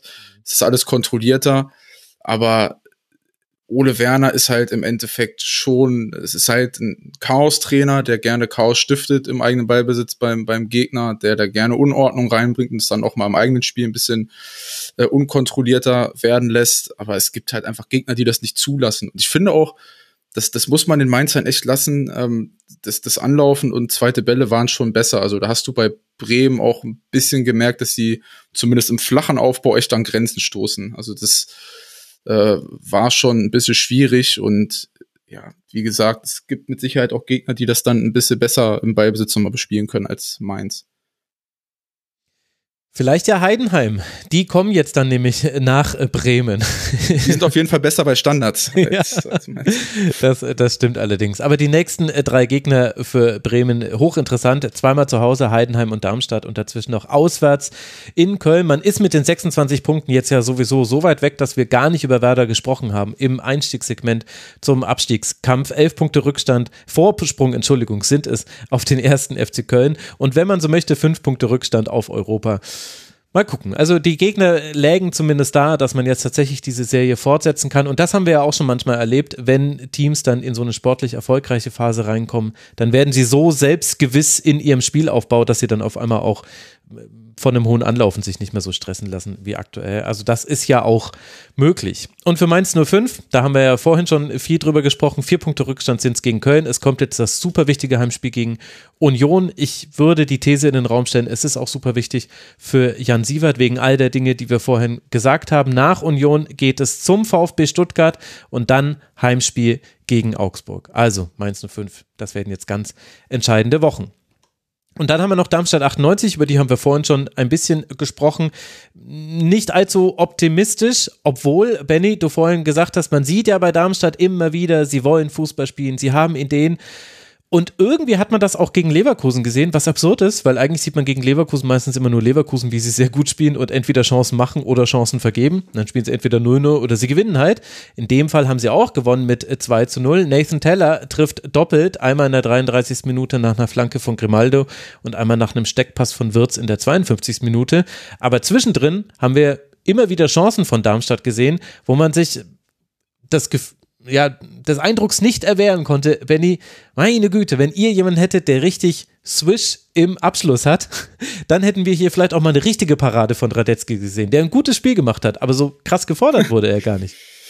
Nee, so richtig gefordert wurde er nicht. Ähm, ich muss erstmal Darmstadt äh, sehr loben für ihr Anlaufverhalten. Ähm, fand das super spannend. Sie sind äh, in einem 4-4-2 angelaufen, sind aber immer wieder in so ein 4-3-3 geswitcht und haben sehr mutig auch 6er-6er zugestellt. Also, dass sie da sofort Druck drauf gegeben haben, dass Leverkusen eben nicht in die Halbräume mit äh, Würz und Adam Lojek kommt. Äh, zur Wahrheit gehört auch mit dazu dass Leverkusen äh, in dem Spiel, finde ich, hat man das erste Mal krass gemerkt, dass sie überhaupt nicht in ihre Passketten und ihre Passwinkel reingekommen sind. Egal, ob das jetzt die Sechser waren, die halt sehr flach auf einer Linie standen die ganze Zeit. Deswegen wurde es dann eben nicht progressiv. Du hast ja, ähm, haben wir auch letzte Woche schon drüber gesprochen, mit Palacios häufig einen Spieler, der dann auch mal zwischen zwei Spielern steht, um den Spiel progressiv zu eröffnen. Das hast du bei Andrich äh, eben auch aufgrund seines individuellen Profils gar nicht gehabt. Ähm, ich finde, dass äh, Borja Iglesias komplett abgemeldet war. Ja. Also von dem habe ich gar nichts gesehen. Ähm, und das ist, ich finde, da liegt auch, das ist, äh, sagen wir es mal so, es ist sehr, sehr schwierig mit ihm vorne drin, weil das ist, wenn man sich so die Statistiken anguckt, ein sehr, sehr guter Spieler im Spiel mit dem Ball, aber schon hat große Probleme im Pressing gegen Pressing. Und du hast ihm das jedes Mal angemerkt, wenn Darmstadt eröffnen wollte, die ja auch um Struktur bemüht waren, ne, mit ihren Innenverteidigern noch ein bisschen breiter, dann hast du Schuhen, der ein bisschen höher stand, äh, die Außenverteidiger, dann eben die, die Flügelverteidiger von Leverkusen gebunden, dass die nicht so hoch pressen konnten und dann bist du als Leverkusen darauf angewiesen, dass du einen Stürmer hast, der vorne einen guten Instinkt hat, wann er vom Timing wie anläuft. Und das hat mir bei Borja Iglesias ein bisschen gefehlt. Ähm, aber Darmstadt hat mir zumindest in der ersten Halbzeit, äh, lange Rede, kurzer Sinn, sehr, sehr gut gefallen und äh, war sehr, sehr mutig. Mal wieder gute Dreiecke außen gehabt, gute, gute Passketten ins letzte Drittel und hat Leverkusen sehr, sehr schwer gemacht, zumindest die ersten 45 Minuten. Greta, du hast viel genickt. Ja, ja, ich fand, es war so typischer Fall von Mannschaft, die unten drin steht, aber die nicht zwingend schlecht ist. Also du hast es ja auch schon gesagt, Benny, so die Idee war klar mit diesem 4-4-2, wenig Raum für Ballbesitz von Leverkusen und gerade in der ersten Halbzeit hat das ja gut funktioniert. So gerade die erste halbe Stunde, würde ich sagen, hatte ich das Gefühl, so okay, Leverkusen ist noch so ein bisschen um Ideen bemüht, wie man dagegen irgendwie ankommt und äh, Darmstadt so gerade ab, ab der Mittellinie, würde ich sagen, dann immer wieder zweikampfstark, äh, gerne auch Konter, vor allem über Holtmann hatte ich so das Gefühl, aber und mhm. dann ist da halt der Unterschied, eben nur ein Aufsteiger, der Kader ist nicht so gut. Ähm, der letzte ja. Pass vor der genau. Chance. Also das ist ja das Thema von genau. Holtmann eigentlich gewesen, das ganze Spiel. Genau. Und was dann halt dazu führt, dass man hinterher sagt, so, boah, krass gekämpft, krass bemüht, gar nicht so ein schlechtes Spiel gemacht, aber hat halt nicht gereicht. Und, und, sie, und sie bezahlen auch wieder so krass Lehrgeld, weil sie bei ja. beiden Gegentoren, ich, ich, glaube, zweimal Florian Würz einfach im Halbraum vergessen. Also, ja. das ein, nee, also zumindest beim 2-0 ist es einmal ganz krass und Leverkusen hat dann ja irgendwann angefangen, einfach komplett krass die Seiten zu überladen. Also die sind mit beiden Sechsern dann entweder links oder rechts äh, rausgekippt, die sind mit ihrem äh, Halbraumspieler beinahe rausgekippt, dann hast du einen Flügelverteidiger, beide Innenverteidiger, also sie standen mit sechs, sieben Mann mindestens auf einer Seite. Und dann ist halt Darmstadt äh, mindestens einmal da eben ja drauf reingefallen in Anführungszeichen, vergessen dann Teller, der da am zweiten Pfosten mhm. einläuft. Und das ist auch schwierig zu verteidigen, wenn dann äh, Leverkusen über ihre Raute das immer ausspielt, schnell in diese diese Spiele über den Dritten kommen, dann verlagern, das ist schwierig. Aber Darmstadt, das, das darf dir dann halt auf dem Niveau nicht passieren, wenn du ein gutes Spiel machst, dass du dann einfach zweimal jemanden vergisst. Und ich bin mir schon bewusst, dass es Leverkusen ist und Thorsten Lieberknecht hat es dann ja auch nach dem Spiel in der PK gesagt, äh, der kommende deutsche Meister, so hofft er, dass die, äh, dass die heute gegen den kommenden deutschen Meister verloren haben. Ich hoffe es auch, aber ähm, trotz alledem darf dir das gegen äh, trotz äh, alledem darf dir das gegen Leverkusen nicht passieren, die ja wirklich auch ein muss man sagen, echt kein gutes Spiel eigentlich gemacht haben. Also da waren viele Spieler mit dabei, egal ob Boche Iglesias, Adam Loschek. Äh, ich werde sowohl mit Hinkapi jetzt auch Stanisic auf diesen Halbpositionen nicht richtig warm. Also ja. keiner von diesen Spielern konnte so richtig Eigenwerbung für sich machen, ähm, um wirklich da jemanden von den von der eigentlichen Stammelf auch wirklich langfristig rauszudrängen.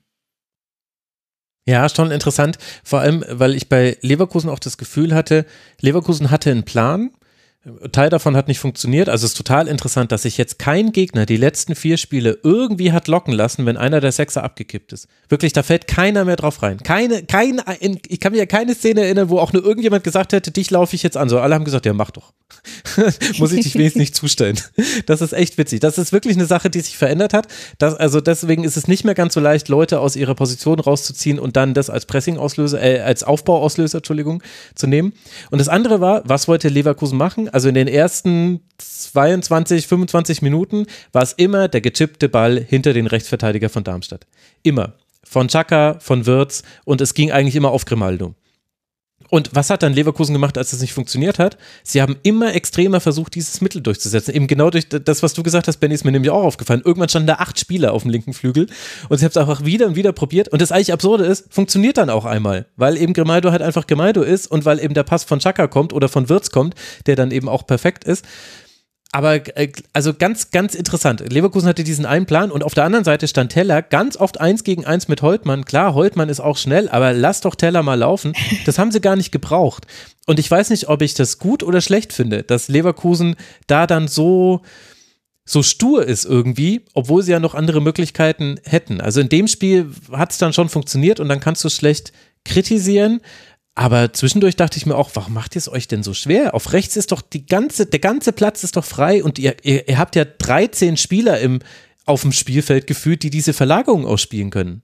Also irgendwie ein bisschen weird war das. Und, und dazu kommt, mich nervt es total bei Leverkusen, dass dieses, dass dieses Andribbeln durch die Halbverteidiger nicht funktioniert. Also das ist so, ja gut, aber sind das nicht auch Stanisic und Hinkapier einfach? Also wenn ja, Fossonu und Tabsoba wieder da sind, wird's doch besser das, das funktioniert dann auch, aber das, wenn, wenn sie eben nicht da sind, und das gehört bei Leverkusen eben auch zu dieser zweiten Reihe dann mit dazu, dann ist das Aufbauspiel so trist bei Leverkusen, weil die dribbeln dann an, brechen ab und dann geht's 40 Mal in der Kette, dann spielen sie, dadurch, dass die Sechser auch auf einer Linie stehen, spielen sie Innenverteidiger, Sechser, Innenverteidiger, lassen wieder auf die Halbverteidiger laufen, dribbeln diagonal ein, brechen ab und es geht wieder von vorne los.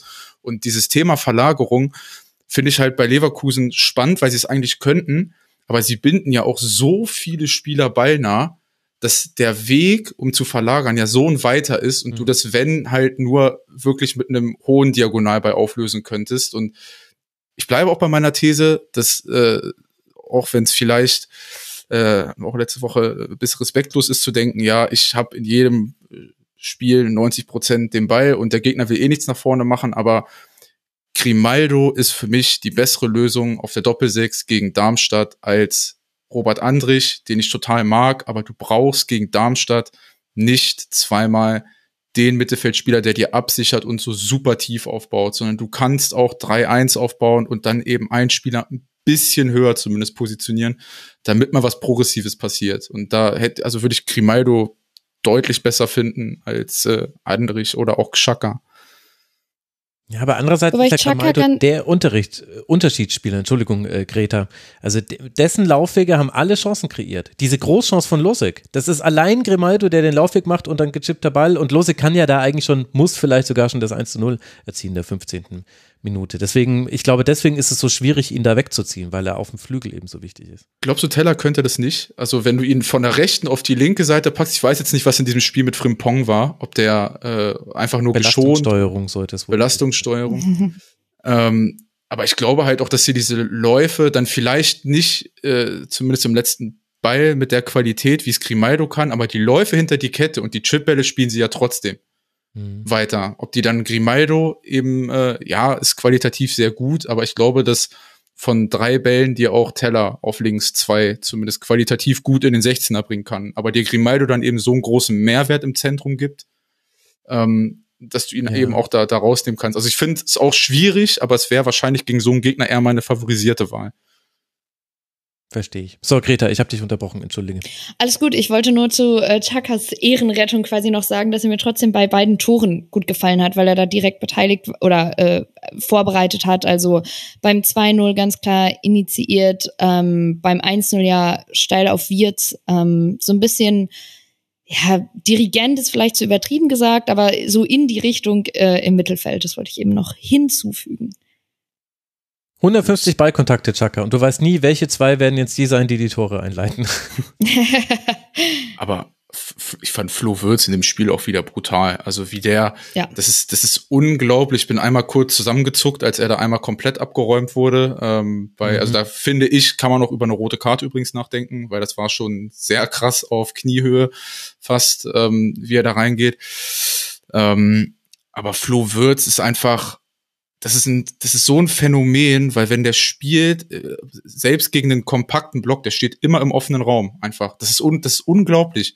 Ja. Der steht selbst bei eins gegen drei Unterzahlsituationen, der löst sich ohne Ball immer in offene Räume und selbst wenn er mal im geschlossenen Raum ist, der löst es immer auf. Immer. Und du, du kannst den einfach nicht greifen. Das geht einfach nicht. Auch wie der sich vor dem, äh, vor, vor dem 2-0 wieder im, im Halbraum positioniert, unglaublich. Also was, was für eine Spielintelligenz der mitbringt und das ist, das ist der absolute Keyplayer. Also ich weiß nicht, was, was Leverkusen in so einem Spiel ohne, ohne Flo Würz machen würde, weil der so viele Räume zieht für, also der, der fängt das ja alleine im letzten Drittel locker auf, dass Logic überhaupt nicht funktioniert und Borja Iglesias auch nicht. Das macht er ganz alleine, weil der einfach drei Gegenspieler permanent bindet und das immer auflöst. Ja, absolut verdiente Lobhudelei. Ich habe mir aufgeschrieben, Wirtz ist für mich äh, Mesut Özil von der Passqualität äh, und den Vorlagen mit dem Raumverständnis von Thomas Müller. Das ist einfach absolut oh. fantastisch. Oh. Hat ja sogar noch die Chance zum 3-0 dann in der, ich glaube, 75. war es oder so. Oh, der Abschluss war super. Hat natürlich ah. versagt, hat nur die Latte.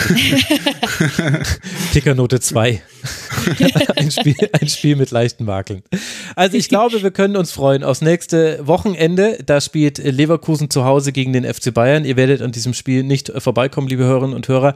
Auch im Rasenfunk nicht. Aktueller Plan ist dazu schon am Sonntagvormittag ein Schwerpunkt mit einem äh, Bayern-Experten und einem Leverkusen-Experten zu produzieren. Mal gucken, ob das terminlich klappt. Vorher allerdings ein nicht weniger wichtiges Spiel für Leverkusen. Man möchte ja vielleicht zum ersten Mal seit 1983 wieder einen Titel gewinnen und das geht noch im DFB-Pokal, unter anderem noch im DFB-Pokal. Heimspiel gegen den VfB Stuttgart im Viertelfinale.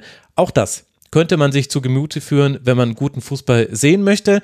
Wie dann Darmstadt auswärts in Gladbach spielen wird, dafür lege ich meine Hand nicht ins Feuer. Also ob das jetzt ein guter Fußball wird, bei beiden Teams gibt es da äh, ja Ungewissheiten, Variablen.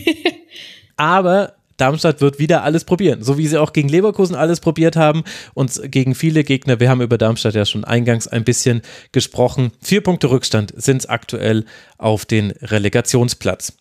Und dann wollen wir über Union sprechen und viel ist ungewohnt bei Union. Also zum einen hat man Kevin Behrens noch abgegeben, der spielt jetzt in Wolfsburg, muss man sich auch irgendwie dran gewöhnen, wenn das so mitten in der Saison schnell passiert.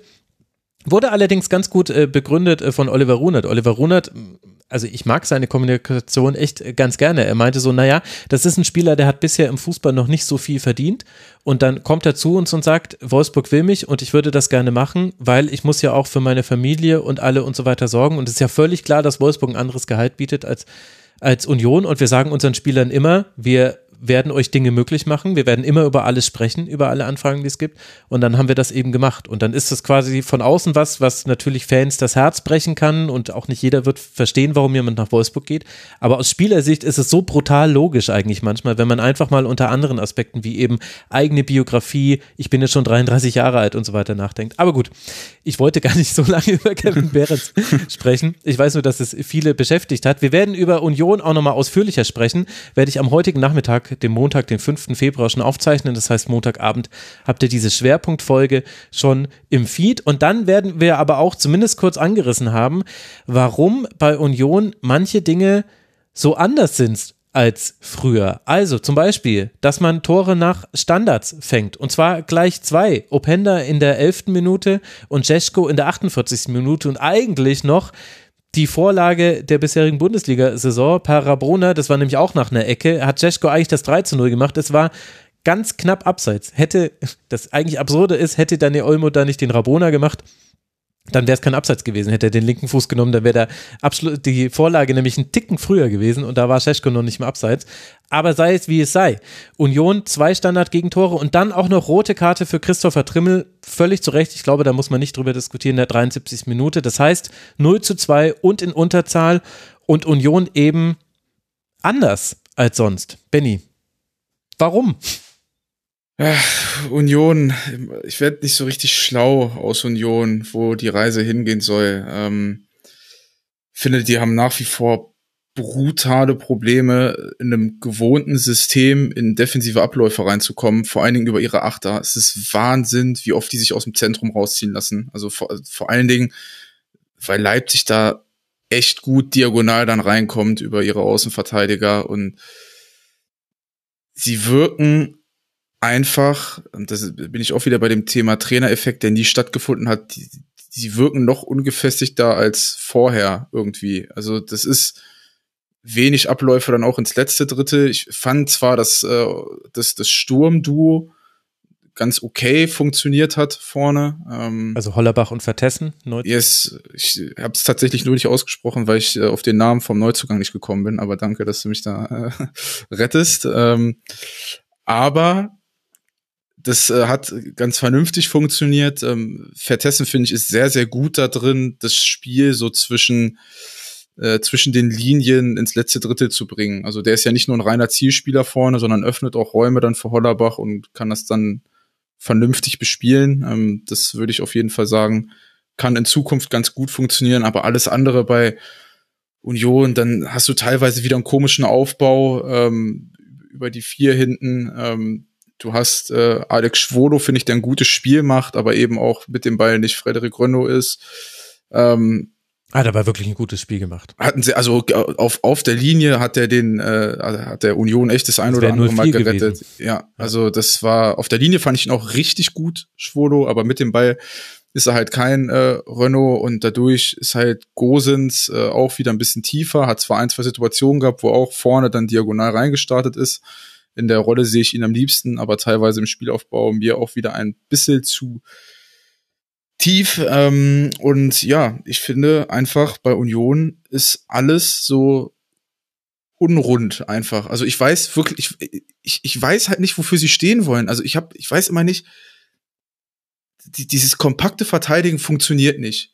Du kommst aber auch flach irgendwie nie so richtig gut ins letzte Drittel. Es gibt keine klaren Abläufe, du lässt dich häufig aus der Position ziehen. Also für was, das ist ja auch eine Identitätsfrage, für was wollen sie denn jetzt irgendwann auch mal stehen? Also soll jetzt der nächste Step kommen, wollen sie weiter tief verteidigen, das kriegen sie auch nicht richtig hin. Also was, was ist denn Union aktuell überhaupt? Ich finde es echt schwierig. Ja, also weiß gar nicht, was ich da hinzufügen kann. Vielleicht noch irgendwie guckt euch mal die Passmap an und äh, wie Lukas Tossar eingebunden ist. 20 Ballkontakte in 57 Minuten. Ich, ich meine, Leidoni kam dann für ihn und Rani Kedira. Wirklich besser wurde es aber nicht. Also der Aufbau, alles nur noch über die Flügel. Das hat es halt auch Leipzig extrem einfach gemacht, da Zugriff zu haben. Weil die mit ihrem 4-2-2-2 halt einfach genau darauf gewartet haben und dann halt quasi rausgeschoben haben, wenn der Ball da war. Und ja, fertig war es eigentlich. Also 67 Pässe hat Union im Angriffsdrittel gespielt mit einer 58-prozentigen Passquote. Trotzdem hat Volland zum Beispiel die Chance aufs 1 zu 2. Sie, ein guter Konter richtig gut ausgespielt und wenn es läuft bei Union, dann nimmt er sich da auch mit dem zweiten Kontakt den Schuss. Und wenn es nicht läuft, dann denkt er sich, ah, jetzt lege ich ihn mir nochmal auf den linken und schiebe ihn einfach rein. Ja, funktioniert nicht. Also ist nicht mal zum Abschluss gekommen. Das gehört da auch mit dazu. Sie hat nur zwei Torschüsse bei zehn Schüssen insgesamt. Also haben sie auch eben wieder Abschlüsse genommen, die eigentlich gar keine waren. Also eigentlich hat mich fast gewundert, dass es zehn Schüsse waren. Und dann eben, aber das war das, was mich eigentlich am nachhaltigsten verstört hat, fast schon bei Union. Also Trimmel. Nicht nur die rote Karte, sondern der schubst ja auch noch Xavi im Strafraum. Das reicht nicht für einen Strafschuss. Ich bin froh, dass das nicht gepfiffen wurde. Aber das war völlig, also der war so hart unterlegen, Xavi, im direkten Duell dass du richtig gemerkt hast, wie Xavi in seinen Kopf reingekommen ist. Und das ist doch die eine Sache, die bei Trimmel immer super war, dass er immer bei sich war, immer und damit auch bei Union war und dass er damit auch Union repräsentiert hat letztlich auf dem Spielfeld. Und da war ich dann so richtig das mit dann eben auch ein Haberer, der sich aus der Position ziehen lässt, ein anderer Schäfer, der keinen konstruktiven Pass gespielt hat, ist jetzt natürlich überspitzt, aber gefühlt war es kein konstruktiver Pass. Auch Kevin Vogt, der keine Rolle gespielt hat im Aufbau. Dafür haben sie ihn geholt. Ja, pff, hat halt auf den, auf seine Innenverteidigerkollegen gespielt und manchmal auf Gosens lang, aber weird. Ich, ich finde auch, dass Union nie in eine defensive Doppelung reinkommt. Also wie häufig konnte Scheschko in einem 1 gegen 1 mit dem Rücken zum Tor den Ball festmachen, weil sie nie von vorne mal Gegnerdruck drauf mhm. bekommen haben. Und du stehst ja eigentlich prinzipiell schon kompakter eigentlich und willst ja nichts nach vorne.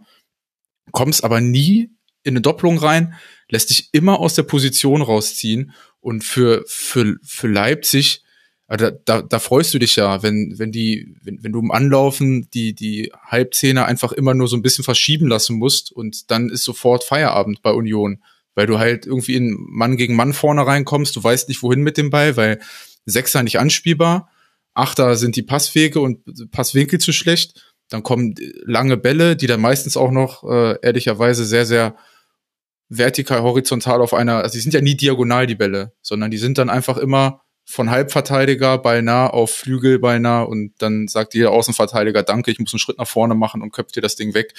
Und das ist halt so das, das Problem. Ich weiß ehrlicherweise nicht, wie, wie sie das oder wie sie das unter diesem Trainer jetzt ändern wollen, weil es gab, wie gesagt, nie einen richtigen Trainereffekt und es ist, ist ja eher noch schlimmer geworden irgendwie, weil Union hat jetzt nix mehr so richtig. Also verteidigen ist schwierig und nach vorne war ja auch immer schon, ja, also waren klare Abläufe, aber ähm, ja, war nicht äh, das, wo, worüber sich Union identifiziert hat. Und das, das fehlt jetzt alles komplett. Und ich habe echt äh, Bauchschmerzen für die Saison bei Union jetzt auch noch. Ja, es ist, es ist eine besondere Situation. Deswegen gibt es ja auch den Schwerpunkt, den ich heute Nachmittag aufzeichnen werde. Bin sehr gespannt, was mir da Janis Klimburg von, äh, vom Kicker so erzählen wird. Und auf der anderen Seite haben wir Leipzig. Peter Gulaschi steht wieder im Tor. Viktor Orban in der Innenverteidigung. Es war so ein bisschen so, hinten war es quasi das klassische Leipzig. Kampel neben Schlager auf der Doppelsechs. Und dann vorne aber halt die die drei Schöpfer und der eine, die eine Kante, nämlich Simmons, äh, Olmo und Openda und dazu noch Scheschko, der richtig gut eingebunden war, dem Union auch zu liegen scheint. Drei seiner fünf Saisontore hat er jetzt gegen Union erzielt. Aber wie hat dir denn die Spielanlage von Leipzig gefallen? Gut, sehr fluid. Ähm, man hat gemerkt, dass äh, Willi Orban wieder da ist. Also alleine seine Präsenz ist, glaube ich, super wichtig für Leipzig. Ähm, sie sind halt im Aufbau, sie können immer wieder switchen. Mir hat auch David Raum ehrlicherweise sehr gut gefallen, also mhm. also der sehr viel Power hatte über die linke Seite und äh, diesmal auch nicht nur ähm, in der Breite fungiert hat, sondern häufig eben auch diagonal sich getraut hat zu eröffnen. Und ich finde einfach, wenn du Leipzig vorne spielen lässt und sie eben mit Scheschko einen Spieler haben, der Bälle festmacht und dann eben Olmo oder äh, Xavi Simmons beinahe äh, hast, die da äh, aufdrehen oder aufdrehen können, im Best Case sogar aufgedreht sind schon, ähm, ist es sehr, sehr schwierig, die zu greifen, weil sie eben sowieso schon von der grundsätzlichen Positionierung her im Halbraum sind. Dann äh, hast du meistens ein Dreieck, über das du dann ausspielen kannst mit der individuellen Qualität. Ähm, wenn du dann sehr, sehr dynamisch nachrückende Außenverteidiger hast, dann ist das auch aus einer sehr flachen Fünferkette verteidigend immer sehr, sehr schwierig. Und ich glaube, bei, bei äh, Leipzig merkt man jetzt, dass paar Spieler wieder da sind, äh, Olmo, Orban, ähm, Scheschko immer besser funktioniert, dass sie äh, ja eben dass das Standards funktionieren, ist jetzt glaube ich das dritte Standardtor im zweiten Spiel gegen Stuttgart hatten sie auch eins. Ähm, das funktioniert ganz gut und ich, ich fand die Restabsicherung alleine durch dadurch, dass Willi Orban wieder da ist, war deutlich besser von der mhm. Zuteilung her, von der Kommunikation. Ähm, Gulaschi als Rückhalt sicherlich auch nicht verkehrt, ähm, der ja das, das eine Zufallsprodukt, was da bei Union entsteht, diese, ich glaube, Flanke ist das ja, soll das eigentlich sein, die da irgendwie ah ja, stimmt. Mhm. fast, fast zum Torschuss wird, die er dann da äh, trotz alledem auch gut äh, ja, äh, da, da wegholt aus dem Tor und Leipzig kommt immer besser in die Abläufe rein. Union hat sie natürlich auch sehr, sehr leicht gemacht, aber da sind so ein paar Dinge dabei, ähm, vor allen Dingen, wenn sie über die Außenverteidiger eröffnen, die mir schon ganz gut gefallen haben. Und eine Statistik, die ich nie erwartet hätte, die aber auch mit Willi Orban zu tun hat. Leipzig hat 61 Prozent seiner Kopfballduelle gewonnen. Vier davon im eigenen Strafraum, da hat Union kein einziges gewonnen. Und drei im gegnerischen Strafraum, da hat Union nur eins gewonnen. Und das war einmal Orban hinten und Jeschke vorne, also plakativ gesagt. Hätte es auch früher nicht gegeben, dass du Union in der Luft schlagen kannst. Was ich vergessen habe, ähm, RB kommt deutlich besser in die Verlagerung rein äh, in diesem Spiel, also über, über Olmo und über Xavi. Das, also, dass sie sehr, sehr schnell Union ins Verschieben bekommen. Und das äh, hat, das hat ja in, gegen Stuttgart zum Beispiel gar nicht funktioniert, dass sie einmal in den Druck reinspielen, dann verlagern. Das war deutlich besser in dem Spiel, weil eben die die Positionierung in den Halbräumen besser war und dass dass sie eben auch bessere Abstände von Stürmer zu äh, zu Halbraum hatten dann sehr, sehr schnell ins, ins Verlagern kommen. Und wenn, das, das ist ja das, was, was Leipzig eigentlich die letzten Jahre immer, immer ausgezeichnet hat, dass sie mit sehr wenig Kontakten verlagert haben, dann äh, in die Zwischenräume eben kommen und das hat da sehr, sehr gut wieder funktioniert. Ja, weil aber auch da Union äh, Fehler gemacht hat. Also ich habe selten 5-3-2 gesehen gegen den Ball, das so viele Chancen über den Halbraum zugelassen hat. Also, das ist echt krass. Xavi hatte mit jeder Aktion hatte der Torgefahr. Der hat fünf Schüsse, vier Dribblings, zwei Torschussvorlagen gegeben. Und, und auf der anderen Seite stand noch Olmo. Also das ist ja. Das ist, aber ich, ich verstehe auch nicht, warum die mit ihren Achtern immer so extrem weit raus verteidigen müssen und die Innenverteidiger, die müssen ja immer nach vorne verteidigen, permanent. Und die Lücken sind ja so groß, also das musst du ja, also spätestens im zweiten Spiel, jetzt aller spätestens, das hat schon letzte Woche nicht funktioniert mit den Achtern, aber irgendwann musst du doch mal was ändern. Also, dass du nicht permanent da Abstände im Zentrum hast von 35 Metern und die, die, die Spieler sind ja einfach ohne Gegnerdruck. Und wenn, ist das nur so ein halbgarer Gegnerdruck, weil du als Innenverteidiger du, du bist ja permanent eigentlich vor der Entscheidung, gehe ich raus oder decke ich durch. Das heißt, du gehst dann auch nicht mit der, mit der letzten Konsequenz in den Zweikampf rein, mit diesen 100 Prozent, weil du eigentlich immer Sorge hast, was passiert in meinem Rücken. Und das, das macht so schwierig bei Union und ich, ich verstehe nicht, warum sie das im Spiel nicht einfach mal verändern, dass diese Abstände, du kannst ja rausverteidigen als Achter, aber da muss irgendwer auch nachschieben. Also da musst du diese ganze Dreierreihe verschieben und der Sechser bleibt dann einfach im Zentrum und verteidigt das Zentrum weiter, während der Achter schon irgendwo in der Breite verteidigt. Und dann ist es natürlich super einfach für diese individuelle Qualität von Leipzig da äh, ja reinzuspielen. Das hat aber gut zwischen Darmstadt und Leipzig liegt auch ein äh, kleiner qualitativer Unterschied, aber das hat ja muss man, da hat Union Glück gehabt, dass, dass Darmstadt nicht in der Lage dazu war, das auszunutzen. Aber Leipzig kann es eben. Mhm. Ja, ich habe noch überlegt, ich habe mich gewundert, dass Toussaint zentral spielt im Mittelfeld und Haberer auf der 8-6. Eigentlich hätte ich es äh, umgedreht erwartet. Und dann dachte ich aber, ah, vielleicht ist das quasi der Gedanke, Haberer soll Xavi Simmons quasi in den Griff kriegen. Vielleicht hat er deswegen auch so aggressiv rausverteidigt, weil, weil er quasi wusste, ey, ich muss den jetzt aufhalten und hat sich dann manchmal rausziehen lassen. Aber ich weiß es nicht, weil dann nehme ich halt auch das Problem war, dass äh, Raum eben Trimme so überlegen war in dem Spiel, dass es halt immer wieder ein 2 gegen 1 war. Entweder für Haberer oder für Knoche aber gut. Ich, ich finde ich finde es halt bei, also ja, ich gebe dir recht, dass es ein Stilmittel sein kann. Er nimmt Xavi Simmons und geht da raus, aber du willst ja erstmal das Zentrum irgendwie dicht bekommen. Also das, das, das mag dann beim zweiten oder dritten Mal funktionieren, äh, nicht funktionieren und du, du musst es aber irgendwann ändern. Also irgendwann muss man auf diesen Trichter kommen, dass das nicht funktioniert. Ja. Ja, das äh, war irgendwie in diesem Spiel nicht der Fall. Und so verliert Union und ist jetzt sehr, sehr gespannt und auch ein bisschen unter Druck jetzt fürs Auswärtsspiel bei Mainz 05. Das ist das Nachholspiel natürlich. Danach spielt man zu Hause gegen den VfL Wolfsburg. Union hat aktuell zwei Punkte Vorsprung auf den Relegationsplatz, sechs Punkte auf den Abstiegsbereich, aber auch schon vier Punkte auf alle anderen Teams da hinten. Das heißt, äh, der Rang 15 ist gerade eher zementiert. Für Rasenballsport Leipzig war es ein sehr erfolgreicher Spieltag, denn man konnte die Lücke zu Borussia Dortmund auf Rang 4 auf einen Punkt verkürzen und gleichzeitig die auf Rang 6, nämlich Eintracht Frankfurt, ausbauen auf 5 Punkte. 36 Punkte hat Leipzig jetzt.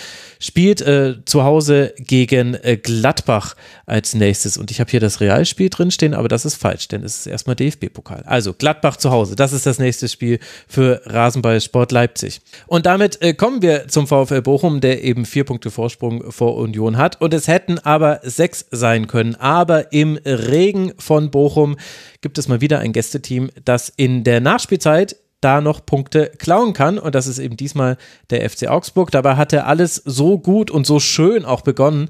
Moritz Broschinski trifft mit einem Fallrückzieher in der 33. Minute zum 1 zu 0. Und dann hat Bochum noch weitere Chancen. Die werden allerdings äh, vergeben und dann steht man immer passiver, lässt sich tiefer hinten reindringen und dann passiert das, was dann eben manchmal passieren kann. Ivan Ordetz blockiert einen Schuss mit leicht angewinkeltem Arm. Er versucht ihn zwar wegzudrehen aus der Schussbewegung, vergrößert aber dennoch seine Trefferfläche und deswegen kann man dafür, so wie Patrick Ittrich das nach Video Assistant Referee Einmischung getan hat, da kann man dann Strafstoß geben und den verwandelt dann natürlich Ermedin Demirovic die Lebensversicherung für den FC Augsburg. Und so Greta endet das eben mit einem 1 zu 1. Und man hat das Gefühl, Bochum hat hier was liegen lassen. Ich meine, dass das mein Gefühl ist, das haben wir schon vorhin eingangs der Sendung geklärt. Aber Mann, sie hatten doch Augsburg eigentlich da, wo sie sie haben wollten, oder? Total. Ich glaube, so ein bisschen erklären lässt sich dadurch, dass sie in der zweiten Halbzeit oder mit der Führung dann quasi sich sehr tief gestellt haben, sehr defensiv waren, hat Letsch hinterher auch gesagt, dass er das auf seine Kappe nimmt, weil das die falsche Entscheidung gewesen sei. Was sie gut machen, finde ich, ist, dass wenn sie Ballbesitz haben, sehr, sehr schnell nach vorne spielen und äh, sie hätten auch Chancen auf, auf mehr Tore gehabt. Also von daher kann ich total diesen Eindruck verstehen, dass man da äh, Punkte liegen gelassen hat, gerade auch weil der Ausgleich dann in meinen Augen sehr, sehr unglücklich fällt. Und ich finde, man kann auch drüber diskutieren, ob man den überhaupt gibt, aber das können wir später machen. Ähm, können, können sich ärgern, dass sie nicht früher den Deckel drauf gemacht haben, aber ich, ähm, ja, ich glaube trotzdem, wenn man es aufs große Ganze guckt, dass die sich nicht äh, arg davon jetzt irgendwie unterkriegen lassen, sondern halt einen Punkt im Abstiegskampf. Vor allem auf schlechtem Rasen. ja, okay, schlechter Rasen, Regen, geile Stimmung. Es war, also es war wieder alles mit dabei, was du oft bei Bochum Heimspielen hast. Aber auf der anderen Seite hab, also, nee, ich, ich würde mich aus Bochumer äh, Sicht richtig, richtig ärgern. Und zwar nicht wegen Strafstoß und so weiter. Das ist halt, das ist eine Situation, die wird halt manchmal einfach als Handspiel gewertet. Gut, das ist einfach Fußball im Jahr 2024. Man kann da grundsätzliche Diskussionen drüber führen. Ich finde aber, also, oder möchtest du grundsätzlich drüber reden, dass es kein Strafstoß war? Sowas wurde doch schon oft genug gepfiffen. Also ist nicht. Ja, ich, ich, ich finde es in dem Sinne unglücklich, weil Ittrich ja, glaube ich, erst was macht, als der VAR eingreift. Und wo soll er vorher mit dem Arm hin, mit der Hand hin? Dann wird sich geprüft. Also äh, es ist total okay, dass man das gibt. Ich fand es eher im, im Spiel an sich unglücklich. Zeitpunkt. Ja, Etrich kann es halt nicht sehen. Also Etrich steht so diagonal, das hat er später auf Twitter auch noch mit dem Screenshot selbst gepostet. Er, er, konnte es nicht sehen aus dem Spiel heraus. Deswegen. Aber also im Prinzip geht's in Ordnung, weil vorher Bochum halt den Deckel drauf hätte machen müssen, war das grammatikalisch richtig, ihr wisst, was ich meine, und, und es halt nicht gemacht hat.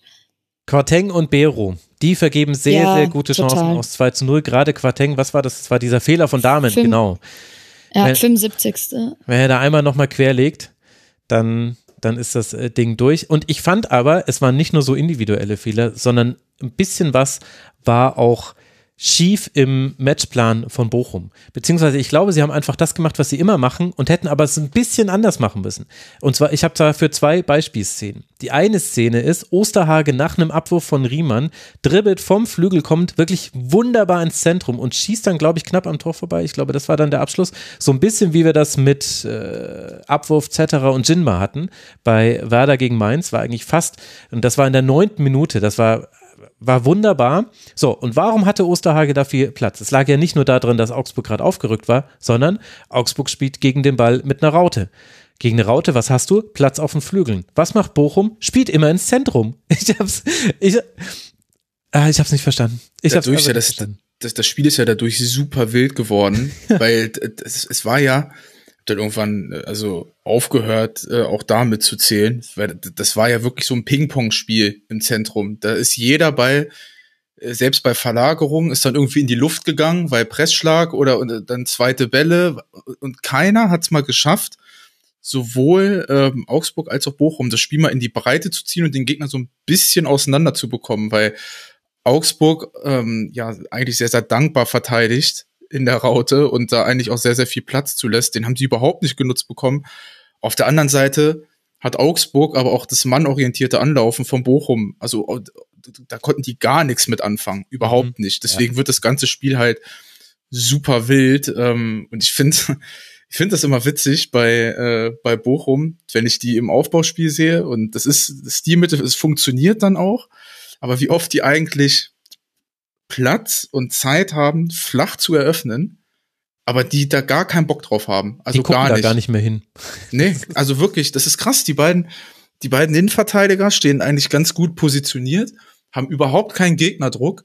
Und Manuel Riemann denkt sich, komm, lass gut sein, wir sind vorne ganz gut gestaffelt. Da geht jeder Ball lang vorne rein und ich muss aber sagen, in so einem Spiel ist echt äh, Osterhage ein absoluter MVP. Ich find's krass, wie präsent er auf zweite Bälle ist und wie gut er im Pressing gegen Pressing ist. Absoluter Wahnsinn. Ähm, aber wie gesagt, Augsburg, ich werde nicht so richtig schlau irgendwie aus denen, weil die im, im Aufbau muss, wenn der Gegner mannorientiert anläuft, also Thomas Reis freut sich darüber, ähm, der fand auch mannorientiertes Anlaufen super, aber es ist halt immer dann problematisch, wenn ein Spieler sich entscheidet, den Torwart anzulaufen, weil dann hast du irgendwo zwangsläufig einen freien Mann und das hat ähm, ja, Bochum sehr, sehr häufig getan, also hat sich aus diesem mannorientierten Anlaufen eben rausziehen lassen. Aber Augsburg hat überhaupt keinen Mut, über die Sechser zu eröffnen. Also das war ganz häufig so, dass die in einem guten Passwinkel zueinander standen, die Sechser.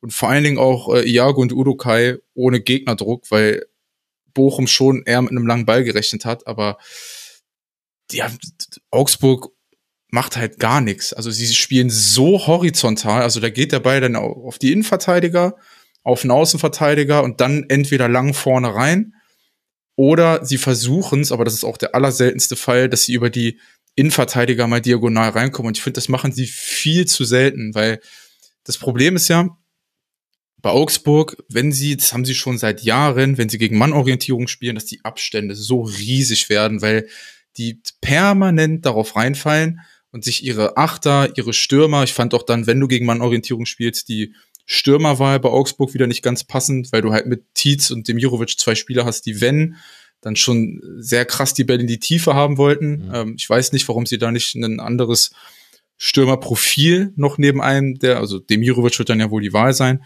er als äh, Tietz, dass sie da nicht noch ein anderes Profil irgendwie mit aufbieten, weil ich finde, so geht Vargas dann auch komplett unter in diesen Abständen. Und mhm. wir hatten es ja letzte Woche, dass wir gesagt haben, eigentlich ist es ja ganz geil, dass der wieder funktioniert in der Rolle oder in der Rolle ganz gut funktioniert, kommt aber in diesem Spiel überhaupt nicht zu tragen, weil die irgendwie nichts mit diesem Mann gegen Mann Pressing, was ja eigentlich sehr dankbar ist, äh, anzufangen wissen.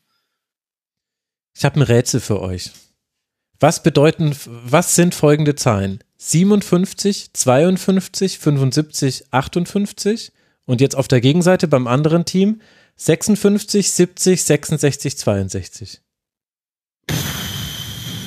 Sind die Passquoten der Verteidiger, der Viererketten. Habt ihr gehört, wie oft ich da 50 mit dabei hatte? Ja jeder zweite Ball ist beim. Boah. Und das sagt, ja. das sagt irgendwie alles über Spiel oder, oder untermalt dieses Gefühl von umkämpft, Fouls, wenig spielerisch. Ja. Ja, und es zeigt eben genau das, äh, was Benny gerade beschrieben hat. Ähm, Augsburg hat das, was da drin war, nicht ausspielen wollen, also immer langer Ball. Und, äh, und genauso war es bei Bochum aber auch. Und ich fand nämlich, dass Bochum auch die Momente hatte, wo sie eigentlich anders hätten eröffnen können, weil Osterhage lässt sich immer rausfallen aus seiner Position, Bernardo schiebt dann vor und sie haben da, hatten ja anfangs der Saison hatten die ja ganz oft quasi Dreieraufbaustrukturen. Das haben sie dem Spiel jetzt gar nicht mehr so gehabt, aber ich kann es gar nicht wirklich beurteilen. Müsste ich mir das Spiel nochmal ganz genau angucken, weil ja Riemann jeden Ball sofort langgeschlagen hat. Hast du ja nie gesehen, wie sie eigentlich hätten aufgebaut. Riemann hat die zweitmeisten Pässe gespielt. 54, davon waren 48 lange Pässe. 48 lange, sechs kurze Pässe. Aber äh.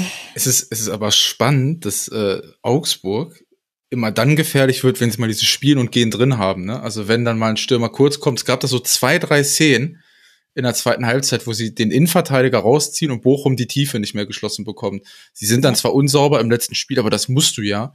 Das musst du ja permanent machen. Also das, das, das will ich eigentlich in so einem Spiel über 90 Minuten mindestens 30 Mal sehen, dass irgendein Innenverteidiger da zumindest mal rausgezogen wird. Und äh, ich weiß nicht, das Spiel war irgendwie, ich fand es weird, äh, in, in dem Sinne, dass das so ein krasses, umkämpftes Spiel auf zweite Bälle war. Also ich weiß nicht, wie oft die da äh, ineinander gerasselt sind. Im, im Mittelfeld, aber 64 Kopfballduelle gab es alleine. Ja, krass. Also das kannst du froh sein, dass da keine Kopfverletzung gab in dem Spiel, so oft wie die da zusammengekracht sind. Ähm, also Wahnsinn. Ähm, ja, Broschinski wurde härter mal getroffen, allerdings vom Hintern von Udokai. Da ist einer gesprungen und der andere nicht in der fünften Minute.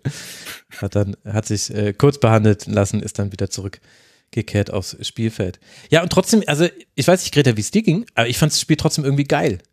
irgendwie gute Stimmung, Dauerregen. Ich liebe das, wenn es quasi, ich habe es auch selber als Fußballspieler selber immer geliebt, halt bei diesem Wetter zu spielen. Das ist mega gut, alles ist matschig. Du riechst die ganze Zeit die Erde. Du riechst nicht nur den Rasen, sondern du riechst die Erde unter dem Rasen. Das ist eigentlich dann nochmal, da weißt du, was du getan hast. Und, und dann war es ja auch so, Bochum hat versucht, den Laden zu schließen. Letsch sagt, es war sein Fehler. Er bringt äh, Kevin Schlotterbeck eine 68. Minute. Sie stellen um auf Dreierkette. Ja. Schlotterbeck hatte neun Ballkontakte. Also, das ist auch so völlig absurd. Äh, und und äh, Augsburg hat aber die Chancen. Also Meier schießt noch an den Pfosten, kurz bevor dann der Strafstoß entsteht. Und dann, äh, ich verstehe jeden Kummer in Bochum. Ich fand, Augsburg hat es dann aber auch wirklich eigentlich ganz gut gemacht. Und ich fand so aus neutraler Sicht war es dann einfach mega schön irgendwie, obwohl es in so vielen Teilen auch hässlich war. Ja, es war halt trotzdem unterhaltsam, finde ich. Also mhm. es, äh, es war jetzt kein herausragendes spielerisches Spiel, aber es war halt irgendwie umkämpft. Das war das, womit man rechnet, wenn man irgendwie an der Kastrapa Fußball guckt so. Und äh, ich glaube, woran, womit ich einfach nur hader, war quasi, wie Augsburg diesen Punkt geholt hat dann, aber würde gar nicht absprechen, dass das halt äh, unverdient oder verdient war. Ähm, deswegen geht, glaube ich, in Ordnung. Und was äh, habe ich ja am Anfang auch gesagt, ich glaube, warum ich trotzdem noch so Bochum optimistisch bin, ist halt dieses, dass da eine andere Erwartungshaltung ist. Hm. Und dass die wissen, so ein Spiel kommt halt wieder und dann macht man halt weiter. Das stimmt. Und ich meine, sie haben jetzt ein Mittelfeld mit Osterhage, Lucia und Stöger alle gleichzeitig auf dem Feld und dann noch Antwi Ajay und Bero auf den Flügeln. Ja, der Man, immer wieder gesucht wird. Ja, ja. genau. Also Aber dafür haben sie die Umschaltmomente echt schlecht ausgespielt in der zweiten Halbzeit. Also Augsburg hat dann ja die Schlagzahl zum, zumindest im Pressing so ein bisschen erhöht, also dass sie vorne ein bisschen aktiver angelaufen sind. Das hat halt für Bochum vor allen Dingen nach Ballgewinn äh, dazu beigetragen, dass sie öfter mal Räume hatten im Umschalten. Und da sind wir wieder bei dem Thema, dass die Spieler im letzten Drittel teilweise einfach nicht konstant sind. Also sich äh, du hast dann halt äh, einen Stürmer, der eben nicht die 30 kmh, würde ich mal tippen, knackt vorne drin im Umschaltspiel. Du hast äh, die Flügel, die dann einfach äh, nicht so richtig in die Aktion reinkommen. Und äh, Kevin Stöger, der dann auch den letzten Pass nicht immer so hinbekommt, wie er es im Normalfall eigentlich äh, drin haben müsste. Schwierig. Ähm, ja, ich meine, Stöger wurde dann ausgewechselt ähm, und Quateng kam für Antwi Ajay. Also das war quasi die Umstellung, war quasi gleichzeitig die Auswechslung von denen. Ab dann konntest du quasi, wenn eben Augsburg nicht so krasse Fehler gemacht hat, äh, konntest du mit keiner Offensivgefahr mehr rechnen. Wer mir noch gut gefallen hat, war Bernardo. Vielleicht spreche ich über den ja später nochmal kurz. Aber jetzt geht es erstmal weiter für den VfL. 21 Punkte hat man, 6 Punkte Vorsprung auf den Relegationsplatz und ja schon 10 Punkte Vorsprung auf den direkten Abstieg. Bochum spielt es dann bei Eintracht Frankfurt und dann empfängt man zu Hause den FC Bayern. Und für den FC Augsburg, der 22 Punkte hat, damit 11 Punkte Vorsprung auf den Abstiegsplatz und 7 auf den Relegationsplatz, geht es jetzt dann ins Heimspiel gegen Raber Leipzig, bevor man in Mainz spielen darf. Und dann haben wir, wenn man so möchte, wenn man Gladbach noch mit dazu rechnen möchte, wir haben sie vorhin rausgenommen, als wir über den Abstiegskampf gesprochen haben, aber das wäre quasi jetzt die letzte Partie, die noch eine Relevanz spielt, wenn wir eben auf den Tabellenkeller blicken, zumindest Stand 20. Spieltag und die fand beim FC Bayern statt und da sah es eigentlich so aus wie immer. Bayern spielt gar nicht so schlecht, dann macht Neuer einen Fehler, denn äh, also Neuer gegen Gladbach, was, was und warum? Ist meine Frage. Angstgegner. Fandest du, es war ein Fehler von Neuer, den Ball zu spielen? Äh, ja, doch, finde ich schon. Also, weil, weil du musst es nicht, du musst es nicht zwanghaft so auslösen gegen, gegen Gladbach. Ich, ich finde viel schlimmer, was danach ähm, Leo Müller. Goretzka macht tatsächlich. Also, ja. Finde ich noch schlimmer, weil der, der hört einfach auf zu spielen. Also der trabt halt nur hinterher. Ich finde, Leon Goretzka hat insgesamt ein vernünftiges Spiel gemacht aber in dem Moment stimmt halt, also den Pass, finde ich, kannst du spielen, weil der sehr linienbrechend ist, aber A, muss sich dann irgendein Spieler auch mal ballnah positionieren. Also Goretzka bleibt sowohl mit dem Ball als auch gegen den Ball einfach stehen. Und deswegen, also ja, ist halt ein riskanter Ball, aber ist halt auch Manuel Neuer. Also kann ja, schon nachvollziehen, aber, warum man das macht. Aber ich habe dazu einen Punkt und, und das ärgert mich richtig, weil das eigentlich so offensichtlich ist. Wann verliert Bayern bei solchen Pässen den Ball, und zwar auch bei tieferen Pässen, also Kimmich gegen Saarbrücken und so weiter und so fort, immer wenn die Spieler quasi frontal aufs eigene zu, zulaufen. Und warum verlieren sie da den Ball? Weil die Ballannahme extrem schwierig ist. Warum laufen die denn nicht diagonal Neuer entgegen? Es wäre so viel besser. Ich, das, das verstehe ich tatsächlich auch nicht. Also, das, das stört mich auch in der Bewertung bei, bei Kimmich, dass, dass er immer den Ball mit dem Rücken zum gegnerischen Tor bekommt, wenn er, also dass er quasi 1-1 auflösen muss. Und das, das haben die einfach nicht drin. Das hat kein Spieler außer äh, Pavlovic drin bei Bayern, dass er das, dass, dass er das kann. Und ich finde auch diese, diese Positionswechsel, da sind wir wieder beim statischen Aufbauspiel bei Bayern, ne? dass die halt, die bauen in ihrem System aus der Position heraus auf, weil sie wissen, dass sie in den meisten Fällen eigentlich individuell besser sind als der Gegner. Aber warum lässt du nicht mal irgendwen aus dem Halbraum diagonal einlaufen, dass du zumindest den Ball entweder diagonal klatschen lassen kannst oder eben ins Zentrum mit Dynamik mitnehmen kannst. Und das verpassen sie in so vielen Momenten und das ist, verstehe ich auch nicht, warum sie das nicht abstellen. Ja, und Kane ist dann derjenige, der einläuft. Oft aber der kommt ja mit 20 Metern Anlauf. Also das überrascht mhm. ja keinen, überrascht ja keinen Gladbacher, wenn Kane sich da hat fallen lassen. Der ist zwei Meter groß und äh, hat jetzt auch eine größere Übersetzung. Also ja, interessant. Eigentlich kleinere Übersetzung wäre es jetzt äh, richtiger, weil er hat ja eben nicht die Antrittsschnelligkeit. Egal, bitte schreibt mir keine E-Mails. Also, Manuel Neuer spielt diesen Pass, Thomas Müller verliert den Zweikampf, äh, Leon Goretzka nimmt sich aus dem Spiel und Nico Elvedi erzielt das 1 zu 0 wunderbar abgeschlossen, wunderbar. Und dann sah es schon alles so aus wie, ach, die Bayern, sie stolpern wieder gegen Gladbach. Hahaha. Ha, ha. Nee, Alexander Pavlovic kommt nach einem tollen Pass von Müller. Vorher lässt Pavlovic den Ball gut durch. Noch vor der Halbzeit 1 zu 1. Und dann in der zweiten Hälfte, Harry Kane profitiert von einem Fehler von Nikolas, einer der seltenen Fehler. Ansonsten tolle Partie gemacht. Er zieht das 2 zu 1 und dann Matthijs de Licht völlig frei bei einem Freistoß von Sané köpft in der 86. Minute das 3 zu 1 und damit Greta war klar, nee, not today, my friend. Bayern gewinnt zweimal in einer Saison gegen Gladbach. Was ist das für eine absolute Ausnahmesaison? Unglaublich. Und bleibt damit eben an Leverkusen dran. Wie haben dir denn die Bayern gefallen, jetzt jenseits dieser Detailbetrachtung, die wir ja schon hatten? Gut, also gerade in der ersten halben Stunde haben die ja dermaßen dominiert. Gladbach kam ja irgendwie gar nicht zum Luft holen, würde ich sagen. Und ähm, klar, wir waren jetzt schon so ein bisschen auf die Details eingegangen, aber ich würde da Pavlovic nochmal äh, total vorheben. Dir hat mir gut gefallen. Ähm, zeigt so ein bisschen, finde ich, was man auch so jetzt die Gesamtsaison schon gesehen hat, so Bayern kann strugglen, wie die wollen und sonst wie kann da die Personallage eng sein, aber im Endeffekt gewinnen sie es halt doch. Und äh, von Gladbach kam da viel zu wenig. Bayern hat die Qualität ähm, find, fand ich dann auch, was sich irgendwie gut ausgezeichnet hat, so dieses Geduldsspiel, auch gerade nach dem, nach dem Rückstand, dass man einfach weiter durchzieht und ähm, weiß, okay, dann, dann kommen halt auch die Torchancen. Ja, ich glaube, das Spiel ist ziemlich, ziemlich schnell erzählt dahingehend. Das, das mit, das mit Pavlovic finde ich so krass, dass der ja. ist, ist glaube ich, immer noch 18, ne? Wenn mich nicht alles täuscht. Oder ist er schon 19? Ich weiß es nicht. Ähm, aber bei dem, also der letzte Spieler, bei dem ich das gesehen habe, dass der immer über 90 Minuten, der hat immer ist perfekte, 19. ist 19, mhm. ähm, der, der schafft es über 90 Minuten und das habe ich zuletzt bei äh, Erik Smith, bei Pauli äh, so konstant gesehen und sehr abgefeiert. Der, schafft, der hat immer diagonale Passwinkel zum Flügelspieler. Der steht immer diagonal zum Sechser, der steht immer im offenen Raum, der ist immer anspielbar, der will die Bälle haben und es ist Wahnsinn. Also ich, es ist echt das Glück im Unglück äh, bei der bei den Verletzungssorgen der Bayern, dass, dass der spielen darf, weil ich glaube, das ist äh, langfristig die Lösung bei Bayern auf der Position.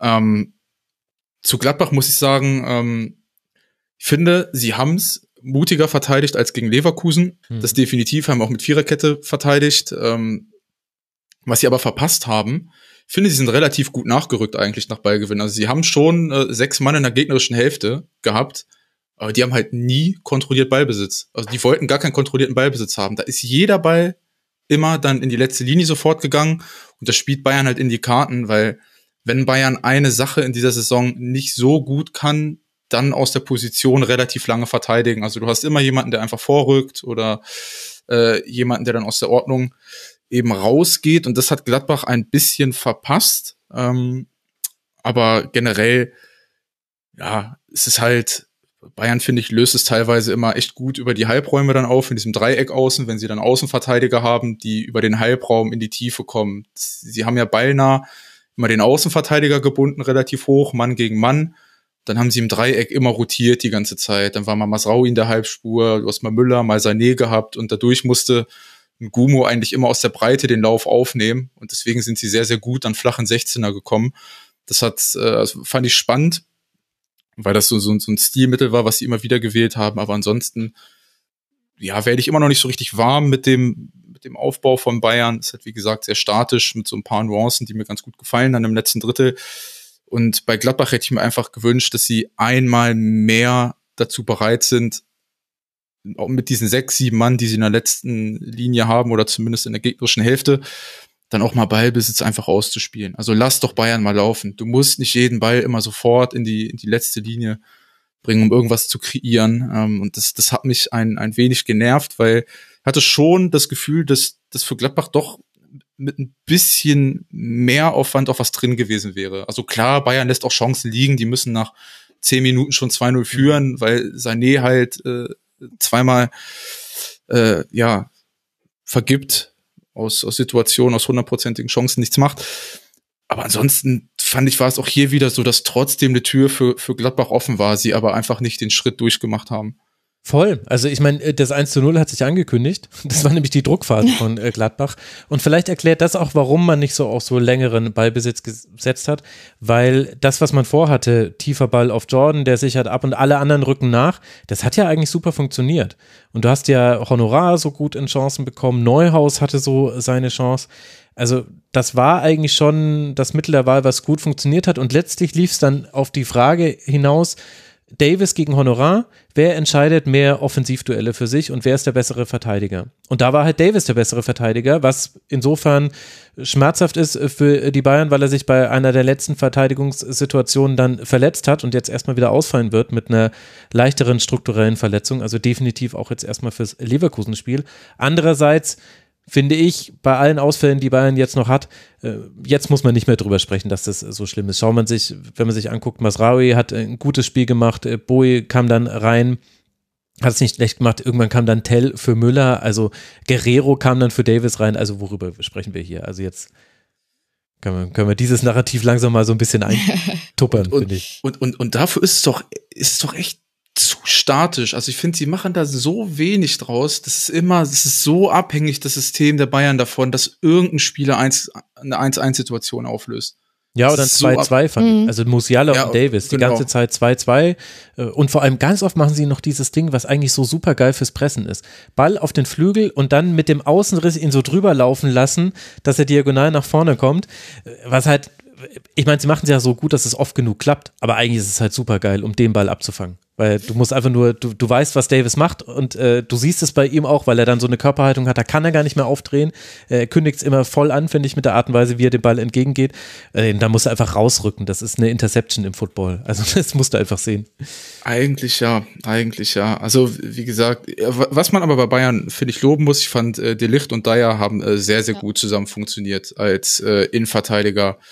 Pärchen. Äh, gut, Gladbach hat sie dann auch äh, schon spielen lassen aus der Innenverteidigung heraus, aber das hat in der Kombination sehr, sehr gut funktioniert. Ähm, vor allen Dingen Eric Dyer fand ich, äh, mhm, hat auch echt ja. viele gute Diagonalbälle mit drin gehabt, also diagonale Seitenverlagerung fand ich sehr, sehr stark. Bei ihm war super wach ähm, in der Defensive, hat immer wieder gute Momente im Andribbeln drin gehabt, wo sie dann auch mal Gladbach äh, dann überspielen konnten, so oder zumindest mal einen Mann gebunden haben. Das äh, fand ich, war schon gut bei Bayern, aber ansonsten war es irgendwie so ein. Ja, ja bei Dyer hatte ich mir auch aufgeschrieben, 85. wo der da den, den Abschluss von Honorar blockt. Mhm. Ähm, Diagonalpässe im Aufbau und halt mit Delicht ziemlich ähnlich. Also ist vielleicht so ein bisschen wieder das, worüber wir gerade geredet hatten, so diese starken Einzelaktionen mit Delicht in der 33. wo er da auf der Linie klärt und so und dann später den Kopfball, aber also äh, wo er das 3-1 erzielt. Mhm. Ähm, aber genau, stimme ich zu. Einmal, einmal erwähnen.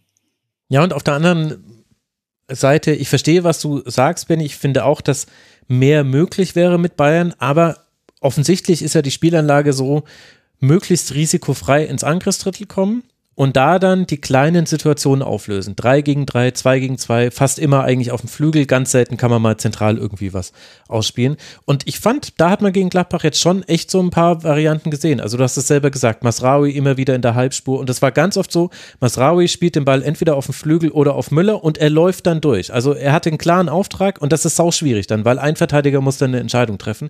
Das 1 zu 1 fällt so, Sané dribbelt nach innen, äh, äh legt auf, äh, auf Pavlovic Ibrahimovic, der schon durchläuft, eigentlich so ein geiler, die Bielsa lässt es doch so gerne spielen, so ja, Pässe, ja. die quasi dann nicht angenommen werden. Und Müller macht dann aber auch genau das Richtige, weil er halt auch Thomas Müller ist. Ich finde, Thomas Müller hat so ein typisches Thomas Müller-Spiel gemacht.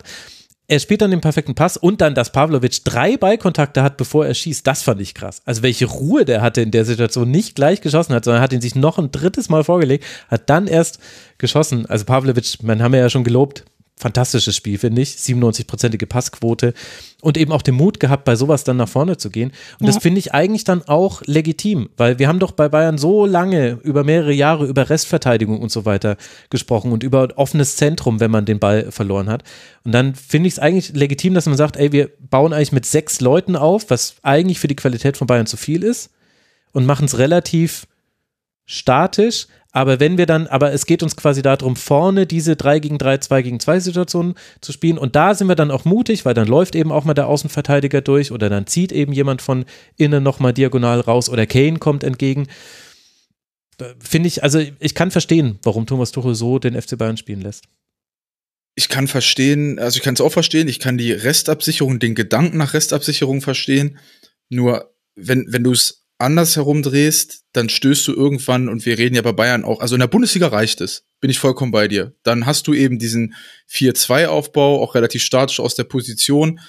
Ich finde aber, es werden Gegner kommen, und wir reden bei Bayern immer von dann allerhöchstem Level, wenn es dann auch in Richtung Champions League geht, die werden dich vorne, und das hat man in der letzten Saison ganz krass gegen City gesehen, wo sie auch dann 4-2 aufgebaut haben, die sie aber ganz anders gestresst haben. Und selbst in dieser Saison Galatasaray, ähm, die, mhm. also ja, die also sind gut vorne angelaufen.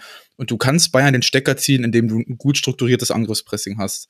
Und sie gar nicht in diese Situation vorne zwei gegen zwei, drei gegen drei kommen lässt. Und das ist dann für mich der nächste Step, der so ein bisschen fehlt bei allem, äh, was, was dafür Thomas Tuchel spricht. Ich bin da vollkommen bei dir. Die, die, die, der Gedanke nach Absicherung und risikoärmerem Fußball ist vollkommen okay. Aber ich glaube, dass es auf höchstem Level schwierig wird damit.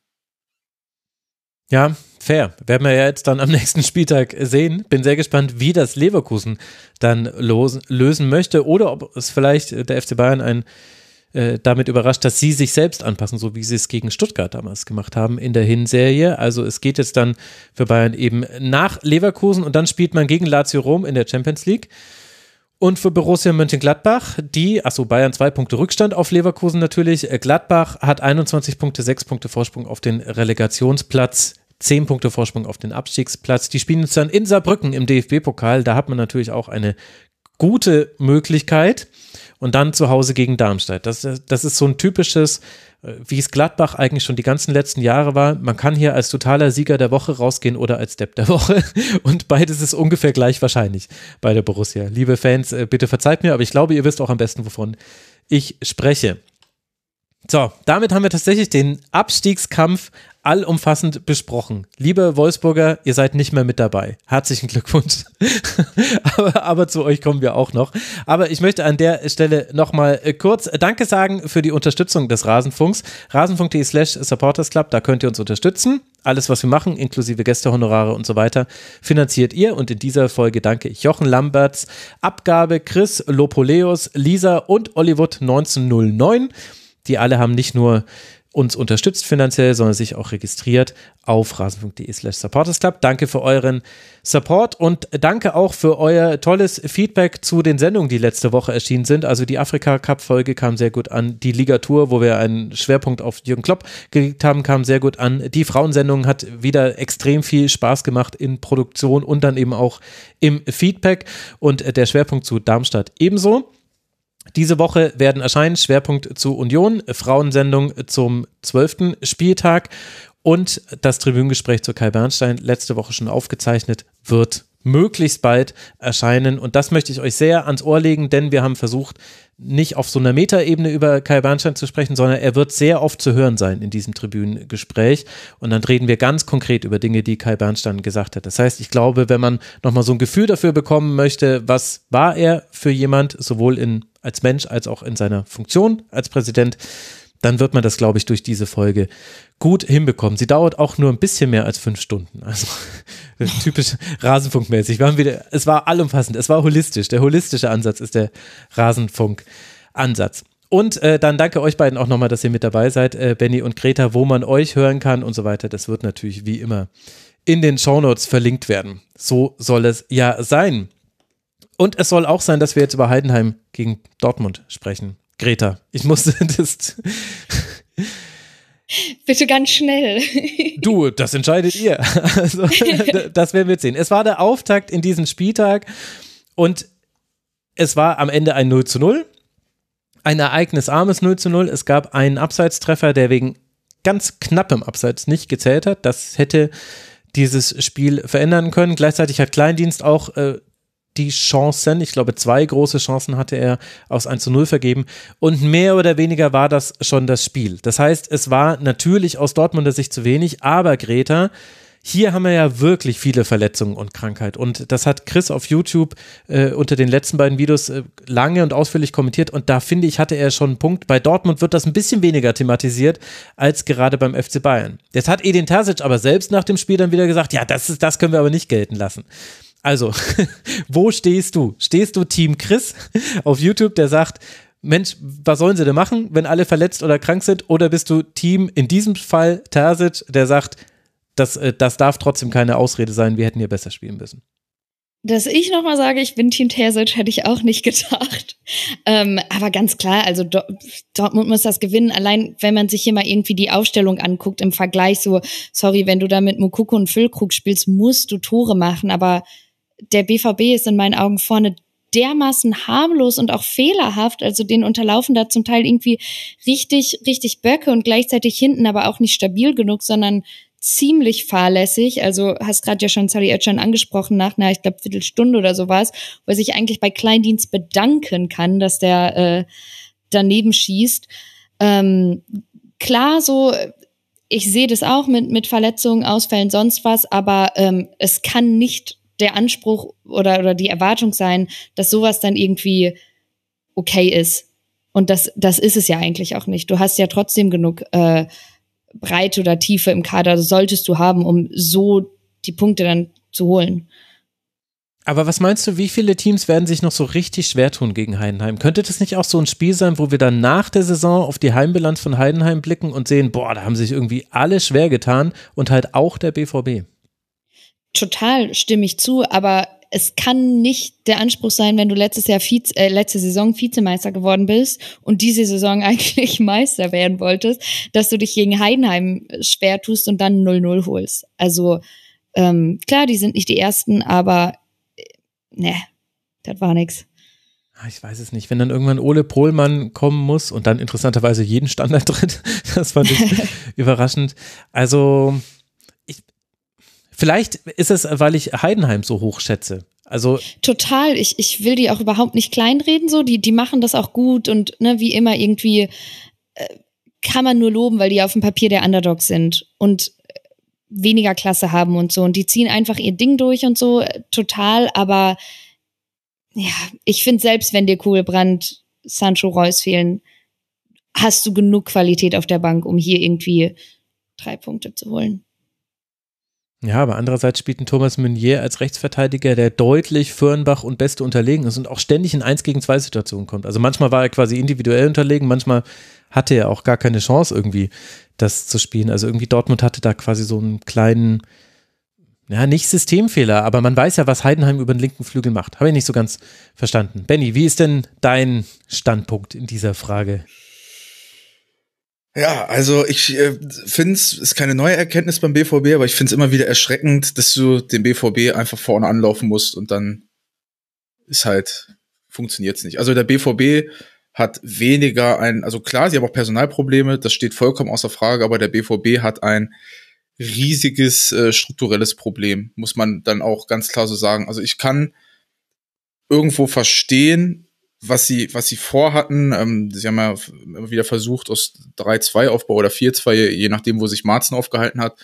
Aber die haben so dermaßen schlechte Passketten. Also es ist unglaublich, weil du sprichst es gerade an. Heidenheim läuft, also Heidenheim hat es dann so vernünftig gelenkt, dass sie den Aufbau immer auf Meunier gelenkt haben, immer.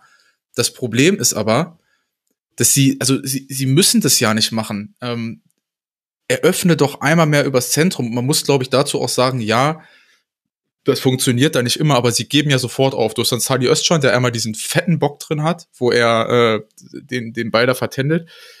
Aber sie, sie hören danach auch damit auf. Also sie eröffnen dann auch nicht mehr übers Zentrum, sondern dann nur noch über Meunier, der so krass dazu neigt, immer diagonal einzudribbeln, in Unterzahlsituationen rein. Und da wird's dann halt jedes Mal gefährlich, weil dann hat Heidenheim Dortmund da, wo sie sie haben wollen. Weil da können sie dann zupacken, eben in der Überzahl. Und ich finde, in, in der letzten Linie ist der BVB sowas von statisch. Also das ist wirklich krass. Die stehen da einfach mit fünf Mann vorne, eins gegen eins. Die können, kommen nie aus der Position, wenn sie mal aus der Position kurz kommen mit Mukoko oder äh, Füllkrug, dann stehen die immer auf einer Linie. Also du weißt ja in dem Spiel gar nicht so richtig, wer ist eigentlich Neuner und wer ist Neuneinhalber, weil beide immer dieselbe Rolle spielen. Und äh, für mich ist das eher ein Problem der Prinzipien, weil der BVB sich viel zu selten traut, übers Zentrum den dritten mit Dynamik reinzubekommen. Das kriegen sie viel zu selten hin, weil du hast mit Schlotterbeck einen prädestinierten Spieler dafür. Die Situation erzwingen sie nicht und das ist mir alles zu horizontal in der letzten Linie zu statisch und wenn du dann halt, und da ist der BVB dann abhängig, wenn dann in, in den Halbräumen eben nicht Jaden Sancho oder Julian Brandt eins gegen eins auflösen, dann geht nach vorne einfach super wenig, weil es ist nicht Yusufa Mukoko, der mit dem Rücken zum Tor, selbst wenn er kurz kommt, dir das da auflöst. Der hat ja ein paar Mal versucht, aber das ist einfach nicht sein Spiel.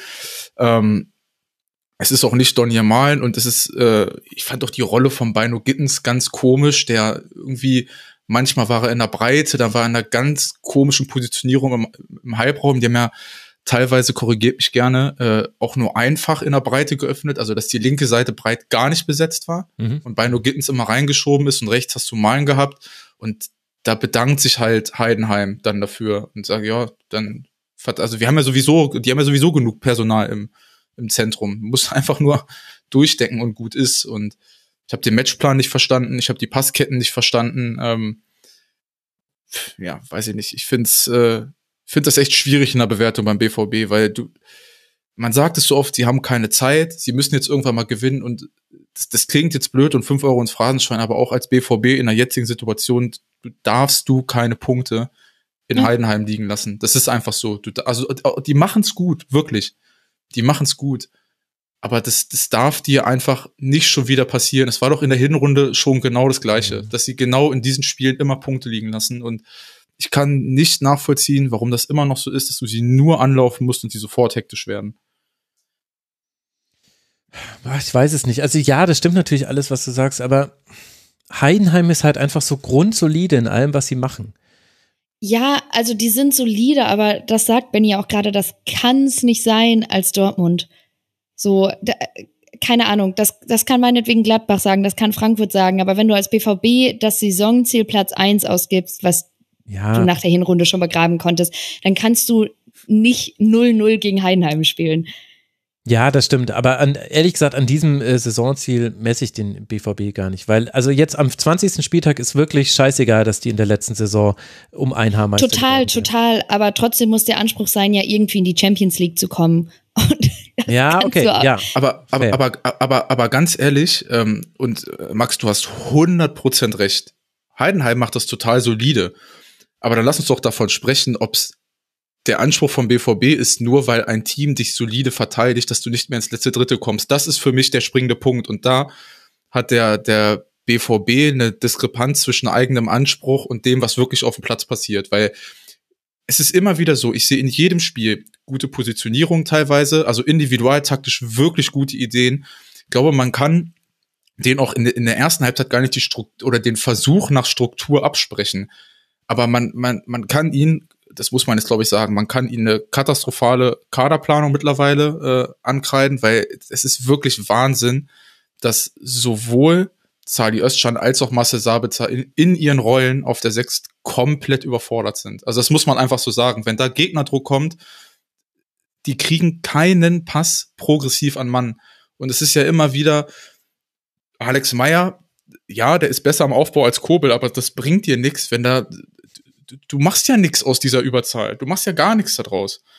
Und das fällt mir beim, beim BVB einfach in der Bewertung so super schwer. Und ich würde es mir auch wünschen, dass das endlich mal anders aussieht, weil ich finde, wie gesagt, die Strukturen sind teilweise okay.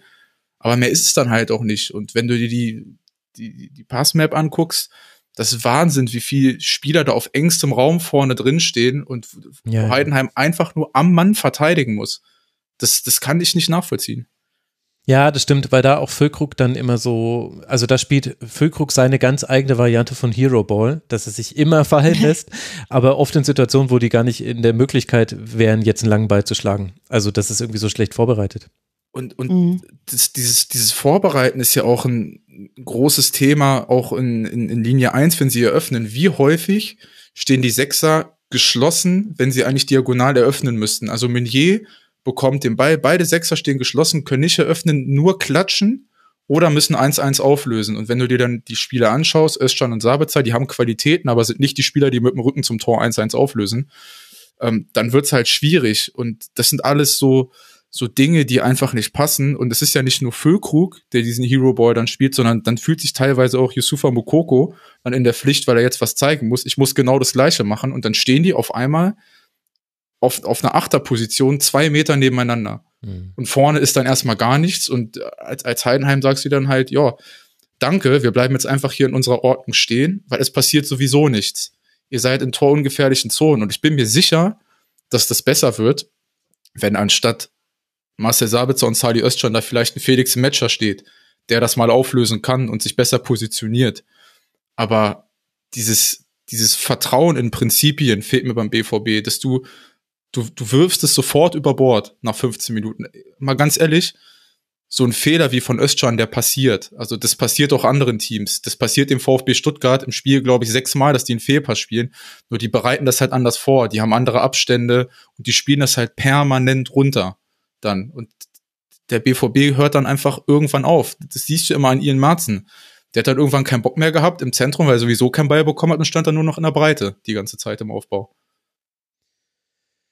Ja, ja, alles äh, sehr gute Punkte, das stimmt schon. Und äh, Sabitzer ist auch so nochmal ein ganz eigenes Thema, aber das vielleicht nicht für heute, dann wird dieses Segment nämlich noch länger. Und ich habe das Gefühl, für Dortmund-Fans wiederholt sich sowieso sehr viel. Und trotzdem aber auch nochmal der Hinweis, es werden sich viele Gegner noch gegen Heidenheim schwer tun. Und Dortmund hat natürlich auch wirklich äh, das Problem, gewisse Dinge nicht einstudieren zu können, weil man diese Ausfälle hat. Greta, wen müssen wir bei Heidenheim noch loben, den wir jetzt noch nicht erwähnt haben? Weil wir haben jetzt Heidenheim immer indirekt gelobt und meine persönliche Erfahrung mit RasenfunkhörerInnen ist, die erkennen das nicht an. Wenn man über, den, über die Probleme des einen den anderen lobt, dann heißt es immer, ihr habt ja gar nicht darüber gesprochen, wie gut wir, da kann ich auch Doppelpass gucken, zehn Minuten nur zu Dortmund. Also jetzt nochmal ganz explizit, wer war gut bei Heidenheim? erstmal die Teamleistung und dann möchte ich trotzdem Kleindienst hervorheben, obwohl er zweimal diese Chancen vergeben hat, weil einfach allein was der mit der Präsenz macht oder auch, dass man, dass man den so klar, finde ich, mit Heidenheim assoziiert, finde ich, zeigt schon, was er für eine Leistung äh, bringt. Immer wieder gefährliche Aktionen. Ähm, ja, hat mir gut gefallen. Benny, magst du noch was ergänzen? Ja, ich fand, äh, fand auch die Teamleistung ähm, die kann man da hervorheben. Ich finde, dass Heidenheim auch immer wieder um Struktur bemüht ist im Aufbau. Also ja. sie haben es dann zwar irgendwann gen zweite Halbzeit aufgegeben, äh, irgendwie flach hinten aufzubauen. Das wurde dann irgendwann immer äh, länger der Spielaufbau äh, und immer weiter nach vorne. Ist aber auch alles gut. Ähm, ich finde, ich, ich, ich mag den Torwart von Heidenheim super gerne. Äh, müssen wir einmal den Namen sagen. Kevin super schlecht mit Namen. Müller. Kevin Müller finde ich ein super Keeper. Ähm, mag ich total gerne. Ähm, das Einzige, was mir bei Heidenheim im Spielaufbau ähnlich wie beim BVB nicht so gut gefallen hat, ist, dass die Sechser sehr oft geschlossen standen und äh, dementsprechend das Spiel nicht progressiv nach vorne tragen konnten. Sie hatten, waren ja häufig bemüht um eine Dreiecksbildung tatsächlich im Aufbau, also dass sie über Innenverteidiger sehr breit, Sechser und Außenverteidiger im Dreieck eröffnen, schon in Linie eins. aber da waren sie sehr, sehr häufig ein bisschen zu fahrig. Ich glaube, da hätten sie den BVB auch mal überspielen können, weil die Räume waren tendenziell zwischen Innenverteidiger und Sechser beim BVB da. Also die gefährliche Zone, die sie da häufiger mal nicht geschlossen bekommen, der BVB.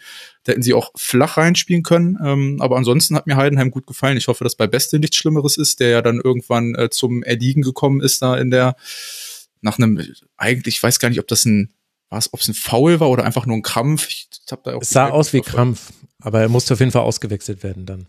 Genau, da ist ja die, die Lebensversicherung, in Anführungszeichen, von, äh, von, von Heidenheim. Aber ansonsten, äh, ja, Tim Kleindienst vorne drin, super. Hat eine krasse Präsenz vorne, ne? Also das muss man echt ja. sagen. Also auch wie der Bälle, ich finde, das ist eine Qualität, die ganz viele Stürmer nicht mitbringen, dass der Bälle mit dem ersten Kontakt mit dem Fuß unheimlich mhm. gut festmachen kann. Also das ist echt stark und äh, gibt Heidenheim auch immer wieder die Möglichkeit nachzurücken. Wie gesagt, sehr runde Teamleistung und das ist echt, also wenn du sie nicht vernünftig bespielt bekommst, schießt du einfach in Heidenheim kein Tor, weil die dich unheimlich gut wegverteidigen, einfach in ihren Zonen und in ihrer Fünferkette. Ähm, wenn, wenn du sie nicht bespielst, dann äh, kriegst du da echt Probleme. Genau, und das wollte ich noch kurz erklären, weil du es vorhin schon genannt hast. Äh, geschlossen stehen und offen stehen bedeutet einfach geschlossen ist, ich äh, kann den Ball annehmen und habe den Rücken zum Tor und müsste mich quasi einmal komplett drehen. Und offen stehen ist eine leicht seitliche Haltung, dann kann ich den Ball nämlich schon in eine der Richtungen mitnehmen, nur dass das alle verstanden haben. Äh, ich fand es noch interessant, das war nur so eine kleine Detailbeobachtung, aber sowohl Föhrenbach als auch Traoré, also beide Außenverteidiger, haben vor allem in der ersten Hälfte ganz früh schon geflankt. Und zwar immer dann, wenn noch die Innenverteidiger von Dortmund mit, mit äh, Tempo auf ihr eigenes Tor zulaufen mussten. Also ich glaube, das war Teil des Matchplans, dass man gesagt hat, die Flanken früh bringen, denn da hat eben äh, Dortmund Probleme. Ist mir zumindest so deutlich noch in keinem Heidenheim-Spiel aufgefallen. Geht jetzt dann weiter für Heidenheim in Bremen. Man hat 24 Punkte und damit 9 Punkte Vorsprung auf den Relegationsplatz, 13 Punkte auf die direkte Abstiegszone. Einfach fantastisch und ich bin mal sehr gespannt, wie sich dann Leverkusen in Heidenheim schlägt. Das ist nämlich das übernächste Spiel. Vielleicht relativiert das dieses Spiel dann auch ein bisschen. Dortmund hat jetzt immer noch den vierten Platz inne, aber nur noch ein Punkt Vorsprung auf Rasenballsport Leipzig. Dementsprechend wichtig wird das Heimspiel gegen den SC Freiburg werden, das jetzt als nächstes kommt. Und apropos Freiburg, das ist das nächste Spiel, über das wir sprechen wollen. Und das, tja, trägt vielleicht den Titel beschissene Anfangsphase. Ich kann es nicht anders formulieren. Der SC er lädt Stuttgart ein und Stuttgart ist einfach in einer Verfassung, das dann zu nutzen. Ein Pass von Anton durchs komplette Zentrum auf Undav. 1 zu 0, dritte Minute. Siebte Minute, Führig dribbelt nach innen, der Ball wird zu Undav gegrätscht. Das ist natürlich unglücklich, aber Undav spielt zurück zu Führig. 2 zu 0, siebte Minute.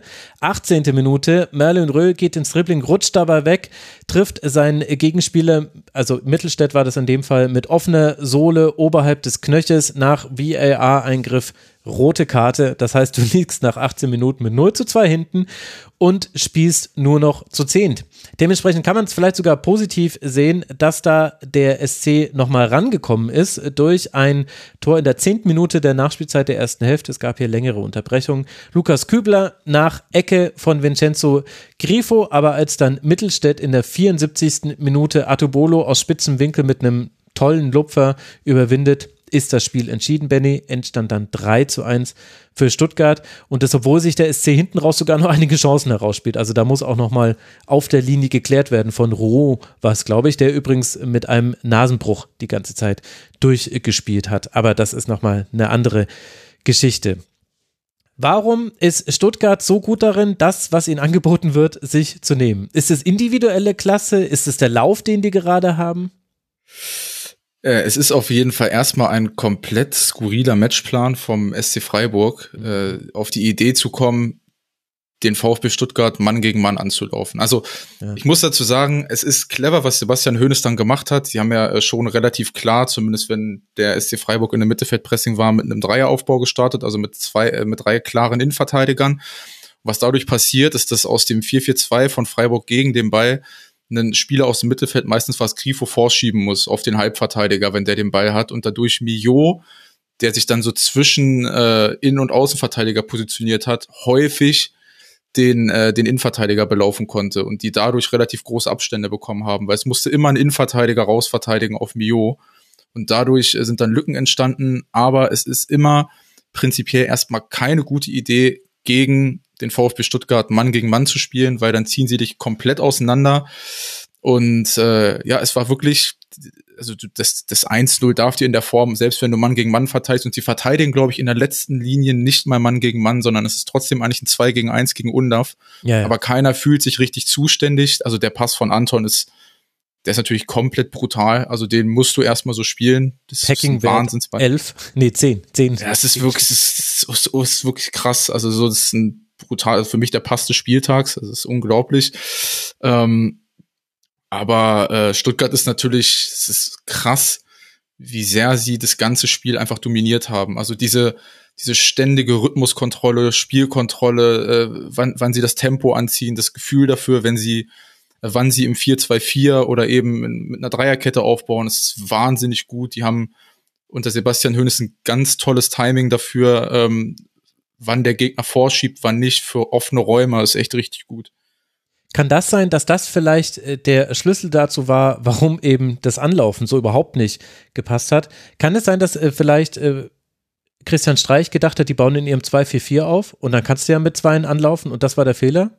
Ich glaube ja. Also ich glaube, das war tatsächlich, wie vorhin schon beschrieben oder wie gerade eben beschrieben, ein ultra cleverer Matchplan von äh, Sebastian Hoeneß, dass er permanent jemanden aus dem Mittelfeld rausgezogen hat und fand die Positionierung von Wagnermann super interessant, weil der ja den Außenverteidiger quasi bindet in dem Moment. Also mhm. du, du läufst dann Außenverteidiger, Außenverteidiger an und der Innenverteidiger muss permanent vorschieben und wenn er das nicht macht, ist Mio immer frei zwischen den Linien. Und selbst wenn sich dann jemand aus dem Zentrum dazu entscheidet, Mio zu decken, dann ist, ist es ja der ballferne Sechser eigentlich in dem Fall. Und dann ist das ganze Zentrum offen. Also dann kommst du da immer wieder in die Lücken rein und das wird dann halt in Unterzahl tendenziell noch mal schwer, also noch mal deutlich schwerer. Ähm, Fand es dann aber echt respektabel, muss ich sagen, wie Freiburg das in Unterzahl dann teilweise verteidigt hat. Also es war schon mutig, ähm, dass sie dann immer wieder auch auf den Ballführenden draufgeschoben haben. Nicht in letzter Konsequenz immer mit der ganzen Mannschaft, aber sie haben schon versucht zu stören standen dann trotzdem aber kompakt, aber du kannst halt einfach Stuttgart im aktuellen Lauf mit dem System, mit der Kontrolle, mit diesen ständigen Rhythmuswechseln äh, immer wieder drin, von äh, sehr horizontaler Aufbau zu sehr, sehr schnellem vertikalen Aufbau mit 1 gegen 1 Duellen. Das kannst du einfach nicht verteidigen, vor allem nicht mit 10 Mann. Und dafür fand ich, hat's Freiburg dann auf Strecke noch ganz okay gemacht. Naja, beziehungsweise man könnte doch auch sagen, Freiburg hat dann gezeigt, wie man vielleicht eigentlich gegen Stuttgart spielen müsste, auch wenn schade ist, äh, das in einem Heimspiel zu machen. Lass Stuttgart dich tief bespielen. Dann, dann sind Räume da. Letztlich so wie Bayern gegen Stuttgart gespielt hat. Die haben die auch erstmal kommen lassen und dann ausgekontert. Ich würde jedem Bundesliga-Team dringend raten, sich einfach mal viele Brighton-Spiele aus der letzten Saison anzugucken und vor allen Dingen die Spiele anzugucken, wo Brighton verloren hat, unter anderem zum Beispiel auch in dieser Saison gegen gegen Lutentown, ähm, ja, die machen das halt, die stellen sich hinten rein, verteidigen dich äh, in der Tiefe und rücken dann halt gut in der Umschaltbewegung nach. Ähm, und so knackst du Stuttgart. Das ist einfach so. Und würde ich jedem äh, wärmstens empfehlen, das mal zu tun. Genau, und äh, das wollte ich eben sagen. Also äh, letzte Saison kannst du sehen, äh, wie es funktionieren kann bei Brighton. Und ich finde, in dieser Saison siehst du viel, viel häufiger, wie sie eben genauso erwischt werden. Und das hat mich gewundert. Andererseits konnte einen ja auch die Aufstellung verwundern, also dass es wirklich Stuttgart mit dem 3-4-3 angeht, nachdem sich Sagadu so schwer verletzt hat unter der Woche. Was glaubst du, hat das für eine Auswirkung auf den VfB? Also ist natürlich ein Ausfall tut weh, aber ich glaube auf die Strukturen gar keine, ähm, weil die Prinzipien bleiben die gleichen, die Lösungen sind einfach nur andere. Dir fällt halt jetzt ein Spieler aus, der einfach in dieser Saison sehr, sehr gut im Spielaufbau ist, der sehr progressiv ist im Spielaufbau und äh, zumindest auch in der Restabsicherung nochmal deutlich äh, ja, gefestigter gewirkt hat als sonst immer. Aber ich, ich glaube, das Ito müsste auch bald wiederkommen. Korrigiert mich gerne ja, ja. von der Asien-Meisterschaft. Mhm. mhm. Kehrt bald zurück. Und äh, dann hast du ja zumindest noch mal einen Spieler, der dir das äh, qualitativ auch ganz gut auffüllen könnte, auch wenn natürlich, äh, also mir tut's vor allen Dingen in erster Linie für Sagadu persönlich super leid, mhm. weil ähm, gerade in der Saison super in Form gewesen und dass sich dann so eine schwere Verletzung erstmal so lange rauswirft, ist dann schon sehr, sehr bitter.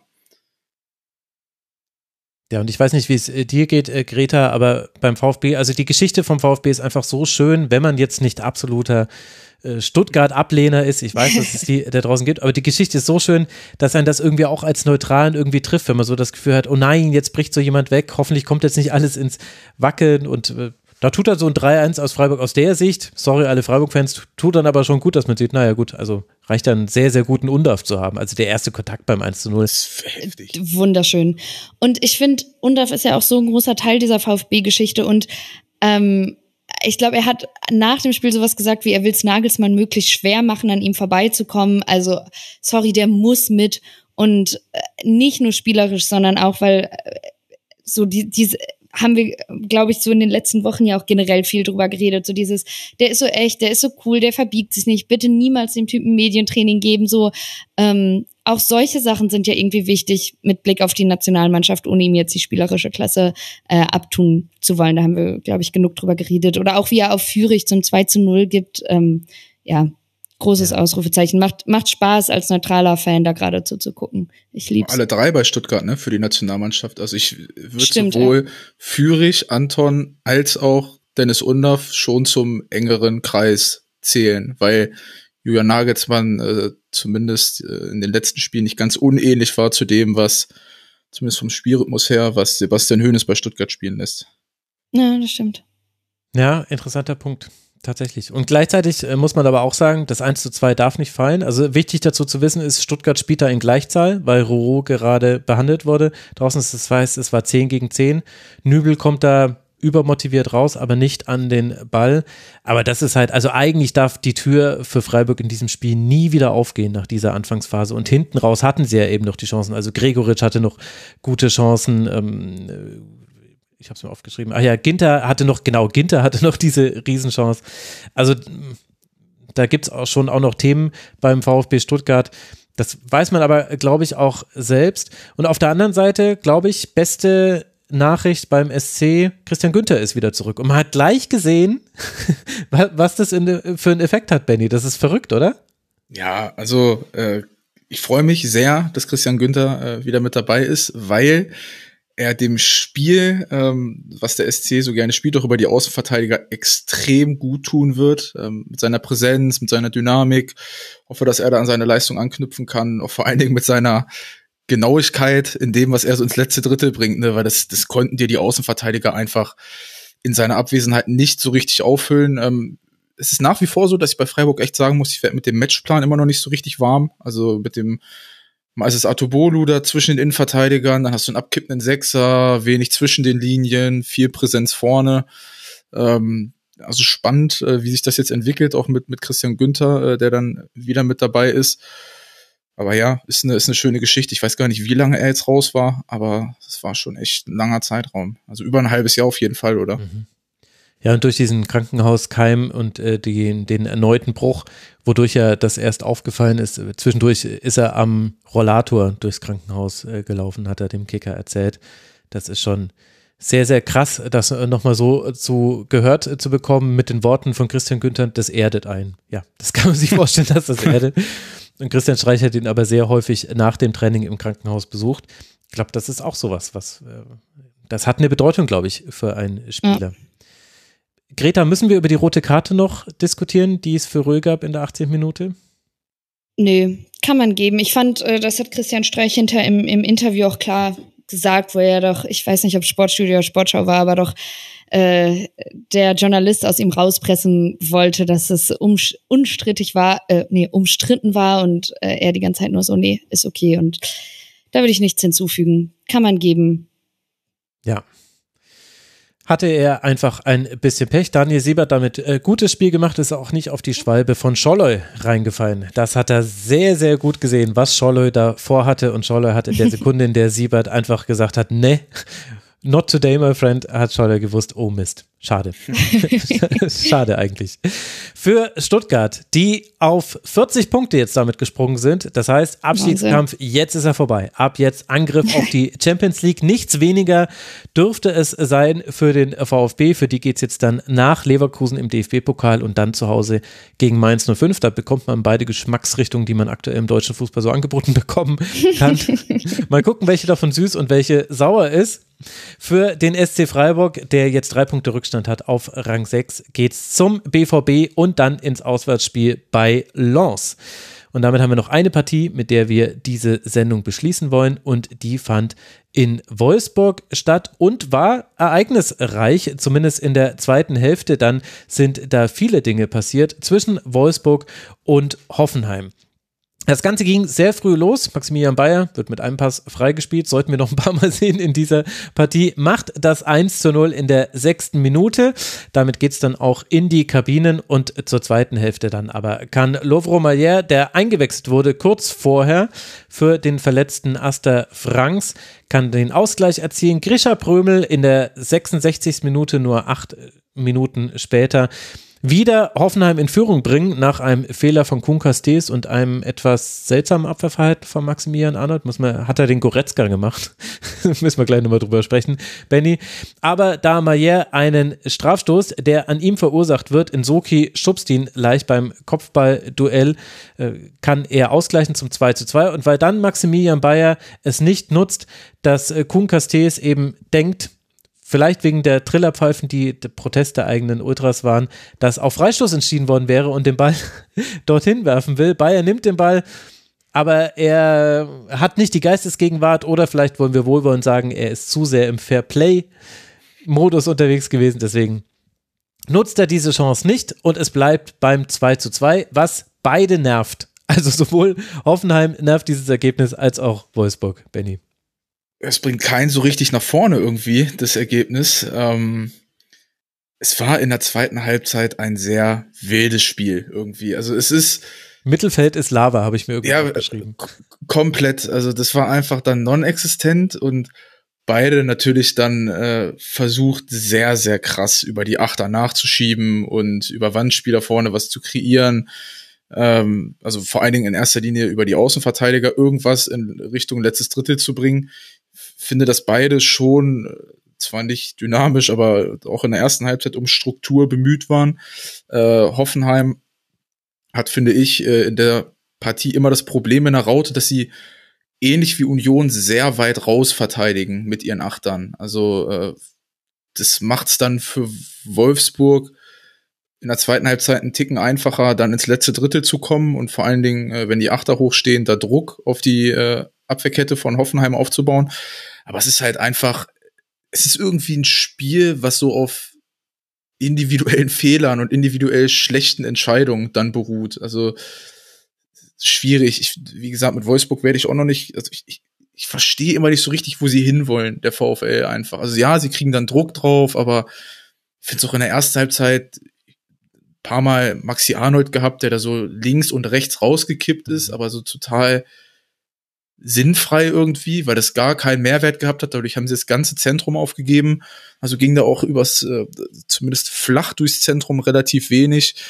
Ja, und Hoffenheim, finde ich, hat in dem Spiel, also Wechhorst und Bayer hat besser funktioniert als sonst, finde ich. Also ich finde auch Maxi Bayer hat äh, ganz gutes Spiel gemacht vorne, auch wenn er darf gerne auch mal wieder einmal öfter treffen. Also es war ja, glaube ich, am Anfang der Saison so, dass er sein XG krass äh, überperformt hat und jetzt sehr, sehr krass unterperformt. Das ist ganz witzig, weil das renkt sich dann ja im, im Laufe der Saison meistens immer ein, dass die dann auch wirklich bei ihrem äh, Expected Goals Wert landen, wenn du nicht unbedingt Patrick Schick bist von vor anderthalb Jahren. Aber äh, ansonsten pendelt sich das immer eigentlich ganz gut ein. Aber wie gesagt, ist halt verstehe halt nicht, was Soki da macht. Beim, also warum muss ich Lovro Meyer, ist jetzt zwar kein dolles Schubsen, weiß nicht, ob das pfeifen muss, aber geh halt nicht, also geh halt so nicht in den Zweikampf im 16er.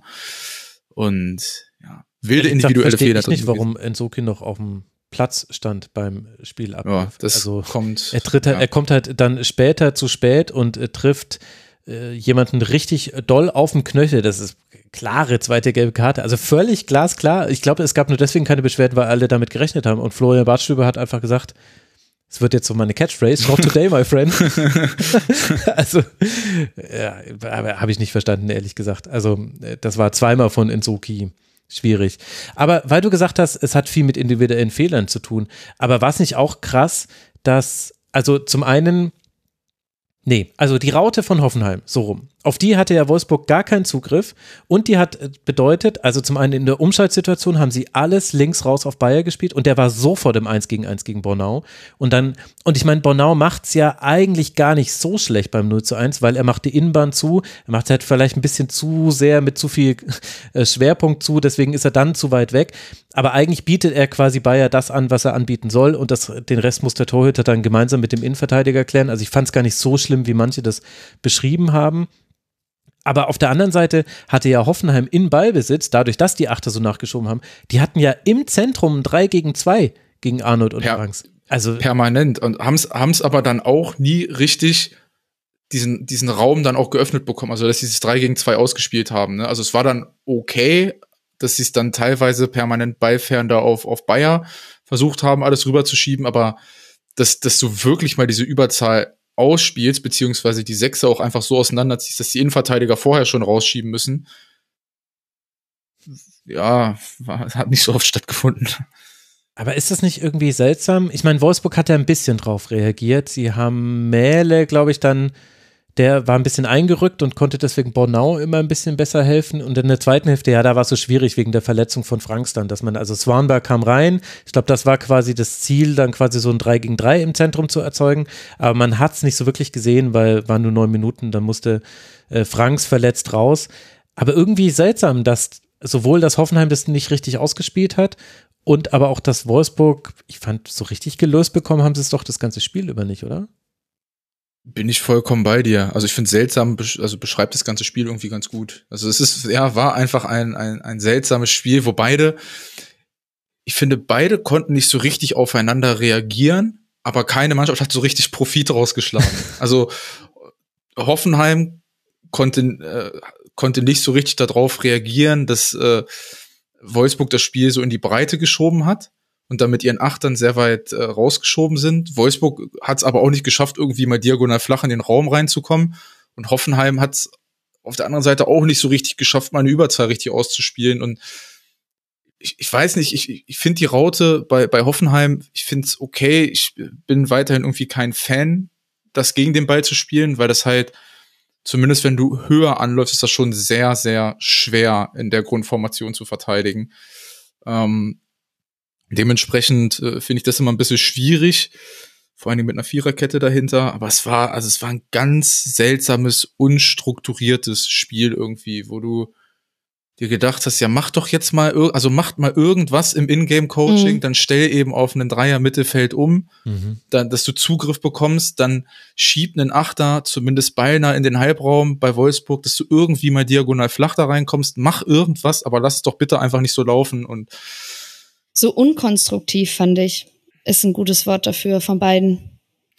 Ja. ja, und vor allem bei Wolfsburg hätte man jetzt ja sogar die Option gehabt. Du hast jetzt Behrens Wind vorne drin. Und wenn ich mir das so angucke, dann sehe ich doch quasi einen vorne einen Innenverteidiger binden, das ist Behrens.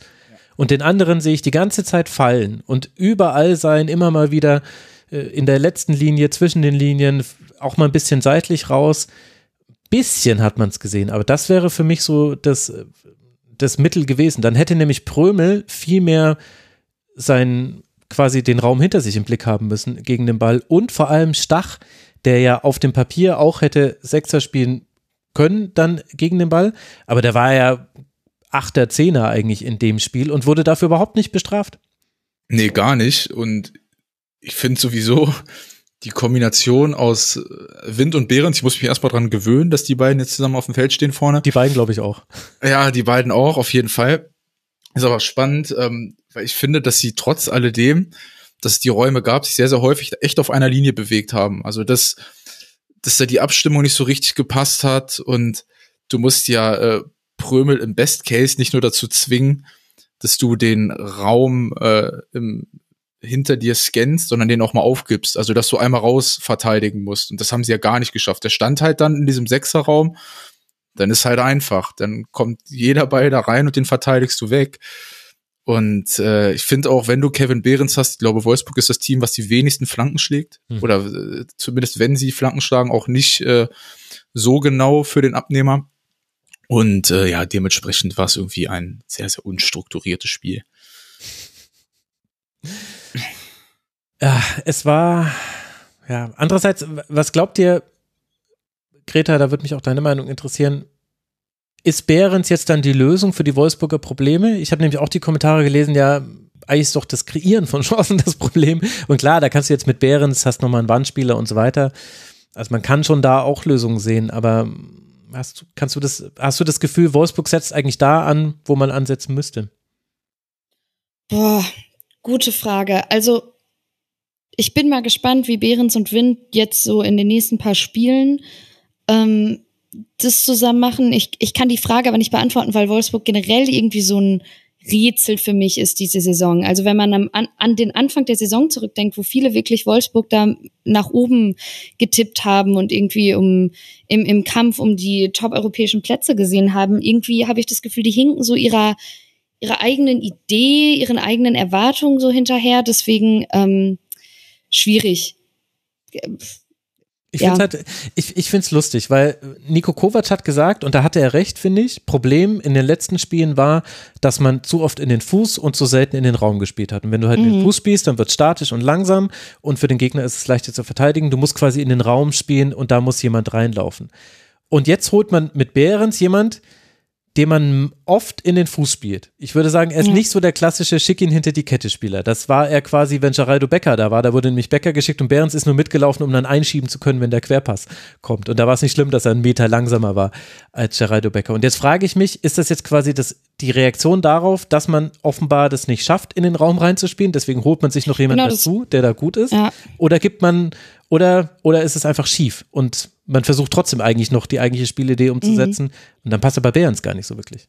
Uh, das, das finde ich wird jetzt interessant zu sehen, was man halt macht. Ob man quasi Behrens irgendwo reinzwingt, was er nicht ist, oder ob man sich jetzt quasi eingestanden hat, dass das nicht geht und dementsprechend Behrens geholt hat und mit ihm und seinen Stärken jetzt halt äh, operiert hat Wolfsburg nicht eher ein Problem, eine Linie davor, also den Raum so, zu belaufen ja, und gleichzeitig auch einen Pass da reinzuspielen? Also das ist ja, das ja, ist gut, ja. Aber das, das sieht das Nico Kovac nicht als Problem. Nico Kovac spricht immer nur darüber, die Jungs belohnen sich nicht für ihren Aufwand, wir sind zu statisch vorne drin. Tiefenläufe sind ja so das Wichtige bei ihm. Ja, aber die müssen ja, also irgendwer muss diese Tiefenläufe ja auch, du musst sie ja vorbereiten. Also das ist, ist wirklich der absolute Wahnsinn. Ähm, bin jedes Mal verwundert, was auf Bundesliga-Niveau teilweise erzählt wird. Also, aber gut, das ist ein anderes Thema. gut, das ist Sonderfolge. Da will ich nichts zu sagen. Die Wolfsburg-Fans sind eh gerade sauer auf mich äh, mehrheitlich. Deswegen, ich äh, werde dazu schweigen und stelle einfach nur die Frage in den Raum, hat man vielleicht mit dieser Verpflichtung der eigenen Spielidee einen Bärensdienst erwiesen? Und mit diesem Wortspiel ungefähr auf Qualität des Spielaufbaus, ich sag's nicht. Ihr vervollständigt es selbst beenden wir quasi den Blick auf dieses Spiel. Wolfsburg 23 Punkte, 8 Punkte Vorsprung auf den Relegationsplatz, wird jetzt dann bei Union spielen. Bin gespannt, ob es die Klausel gab, dass Behrens da vielleicht nicht aufläuft. Wir werden es dann erfahren am nächsten Spieltag. Hoffenheim, die mit 26 Punkten 5 Punkte hinter Rang 6 sind und ganz, ganz lange jetzt schon darauf warten, dass es mal kippt. Und dann kippt es nämlich auch für längere Zeit, sagt Pellegrino Matarazzo zumindest. Die spielen es dann zu Hause gegen den 1. FC Köln und dann zu Hause gegen Union. Also wenn es kippt, dann jetzt aber wirklich jetzt. So langsam. Wir werden sehen. Aber erst fehlen noch unsere Spieltags-Awards und damit können wir dann diesen Spieltag endgültig zumachen. Wir wollen vergeben MVP, Unsung Hero und Moment des Spieltags. Greta, du darfst gerne anfangen. Wer ist denn dein MVP des Spieltags? MVP und Unsung Hero sind bei mir irgendwie ziemlich austauschbar diesen Spieltag, weil ich das Gefühl habe, niemand ist richtig unsung, aber äh, Pavlovic kann man genauso gut durch Wirtz oder äh, Teller oder Undarf austauschen, aber äh, ich habe mich für Pavlovic entschieden, einfach weil neu und jung und frisch und wahnsinnig abgezockt und äh, finde ich irgendwie schön zu sehen, diese, es klingt jetzt auch so nach einer Phrase, aber diese jugendliche Leichtigkeit, dieses da rausgehen und ja, ich mache einfach mal und pff, es funktioniert. Und halt ein echter gut. Münchner Junge vom FFC ja. Fürstenfeldbruck, ich glaube in die U7 von Bayern gewechselt. Also das ist wirklich Geschichten, die der Fußball eigentlich fast gar nicht mehr schreibt, kann man dazu ja. sagen. Ja, sehr schöne Wahl. Benny, wen würdest du gerne nominieren? Ich muss mit demselben MVP gehen wie letzte Woche. Dennis Undaff, äh, brutal. Also wirklich brutal gut. Äh, erster Kontakt.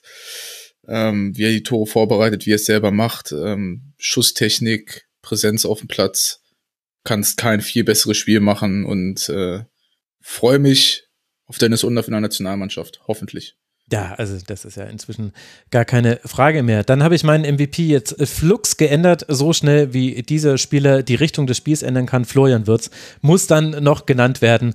Einfach fantastisches Spiel in Darmstadt und generell vielleicht einer der spannendsten Spieler im europäischen Fußball. Generell dann kommen wir zum Unsung Hero, Greta. Wen möchtest du denn dann besingen aus deinem äh, ja, reichen Fundus? Ich, ich, ich, meinte ja gerade schon, ich fand diese, dieser Spieltag war jetzt niemand super unsung. Wenn ich jetzt auf wen anders gehen müsste, würde ich spontan Teller sagen. Erster Startelf-Einsatz, super Spiel gesagt. Wie gesagt, nicht super unsung, aber ähm, ja, hat mir sehr gut gefallen. Mhm. Benny? Eric Dyer habe ich als oh, Unsung schön. Hero. Mhm. Brutal, oh, ja. Brutal gutes Spiel gemacht aus der Innenverteidigung heraus. Super wichtig für den Spielaufbau der Bayern, ähm, Restabsicherung sehr, sehr gut gewesen und äh, kam mir sowieso die Wochen davor schon bei Verpflichtung zu schlecht weg und äh, deswegen ist das mein Unsung Hero. Verdammt nochmal, ich dachte, ihr nehmt mir einen von meinen zwei Kandidaten weg und dann nehme ich einfach den anderen. Also ich habe zwei auf dem Zettel. Ich fand einmal Bernardo richtig stark gegen Augsburg und generell ist es mega schön zu sehen, aus einer neutralen Sicht natürlich, wie der sich auch reingespielt hat. Bernardo war immer so ein nicht eingelöstes Versprechen und dann kommt er zu Bochum und er bietet, glaube ich, genau das, was man von ihm erhofft hat. Finde ich richtig, richtig schön zu sehen, dass äh, solche positiven Geschichten dann auch äh, geschrieben werden. Und wen ich dann aber tatsächlich nehme, weil wir ihn, glaube ich, gar nicht erwähnt haben, und Bernardo hatte ich vorhin kurz zumindest besungen, ist Dejan Lubicic. Ich fand, dass Jubicic nicht nur, weil er beide Tore vorbereitet hat, gegen Eintracht Frankfurt. Aber der hat so ein gutes Spiel gemacht. Erst auf der linken Rautenposition und auf dem Flügel und dann aber auch, als Florian Kainz ausgewechselt wurde und Lubicic dann sich zentral um Skiri gekümmert hat. Da ist Skiri nämlich nicht mehr aus dem Deckungsstadt rausgekommen. Das war nämlich nur vorher so, das, was ich vorhin gesagt habe. Also Lubicic hat mir auch richtig gut gefallen und ist dann vielleicht auch ein verdienter Unsung Hero. Fehlen noch die Momente des Spieltags, Greta.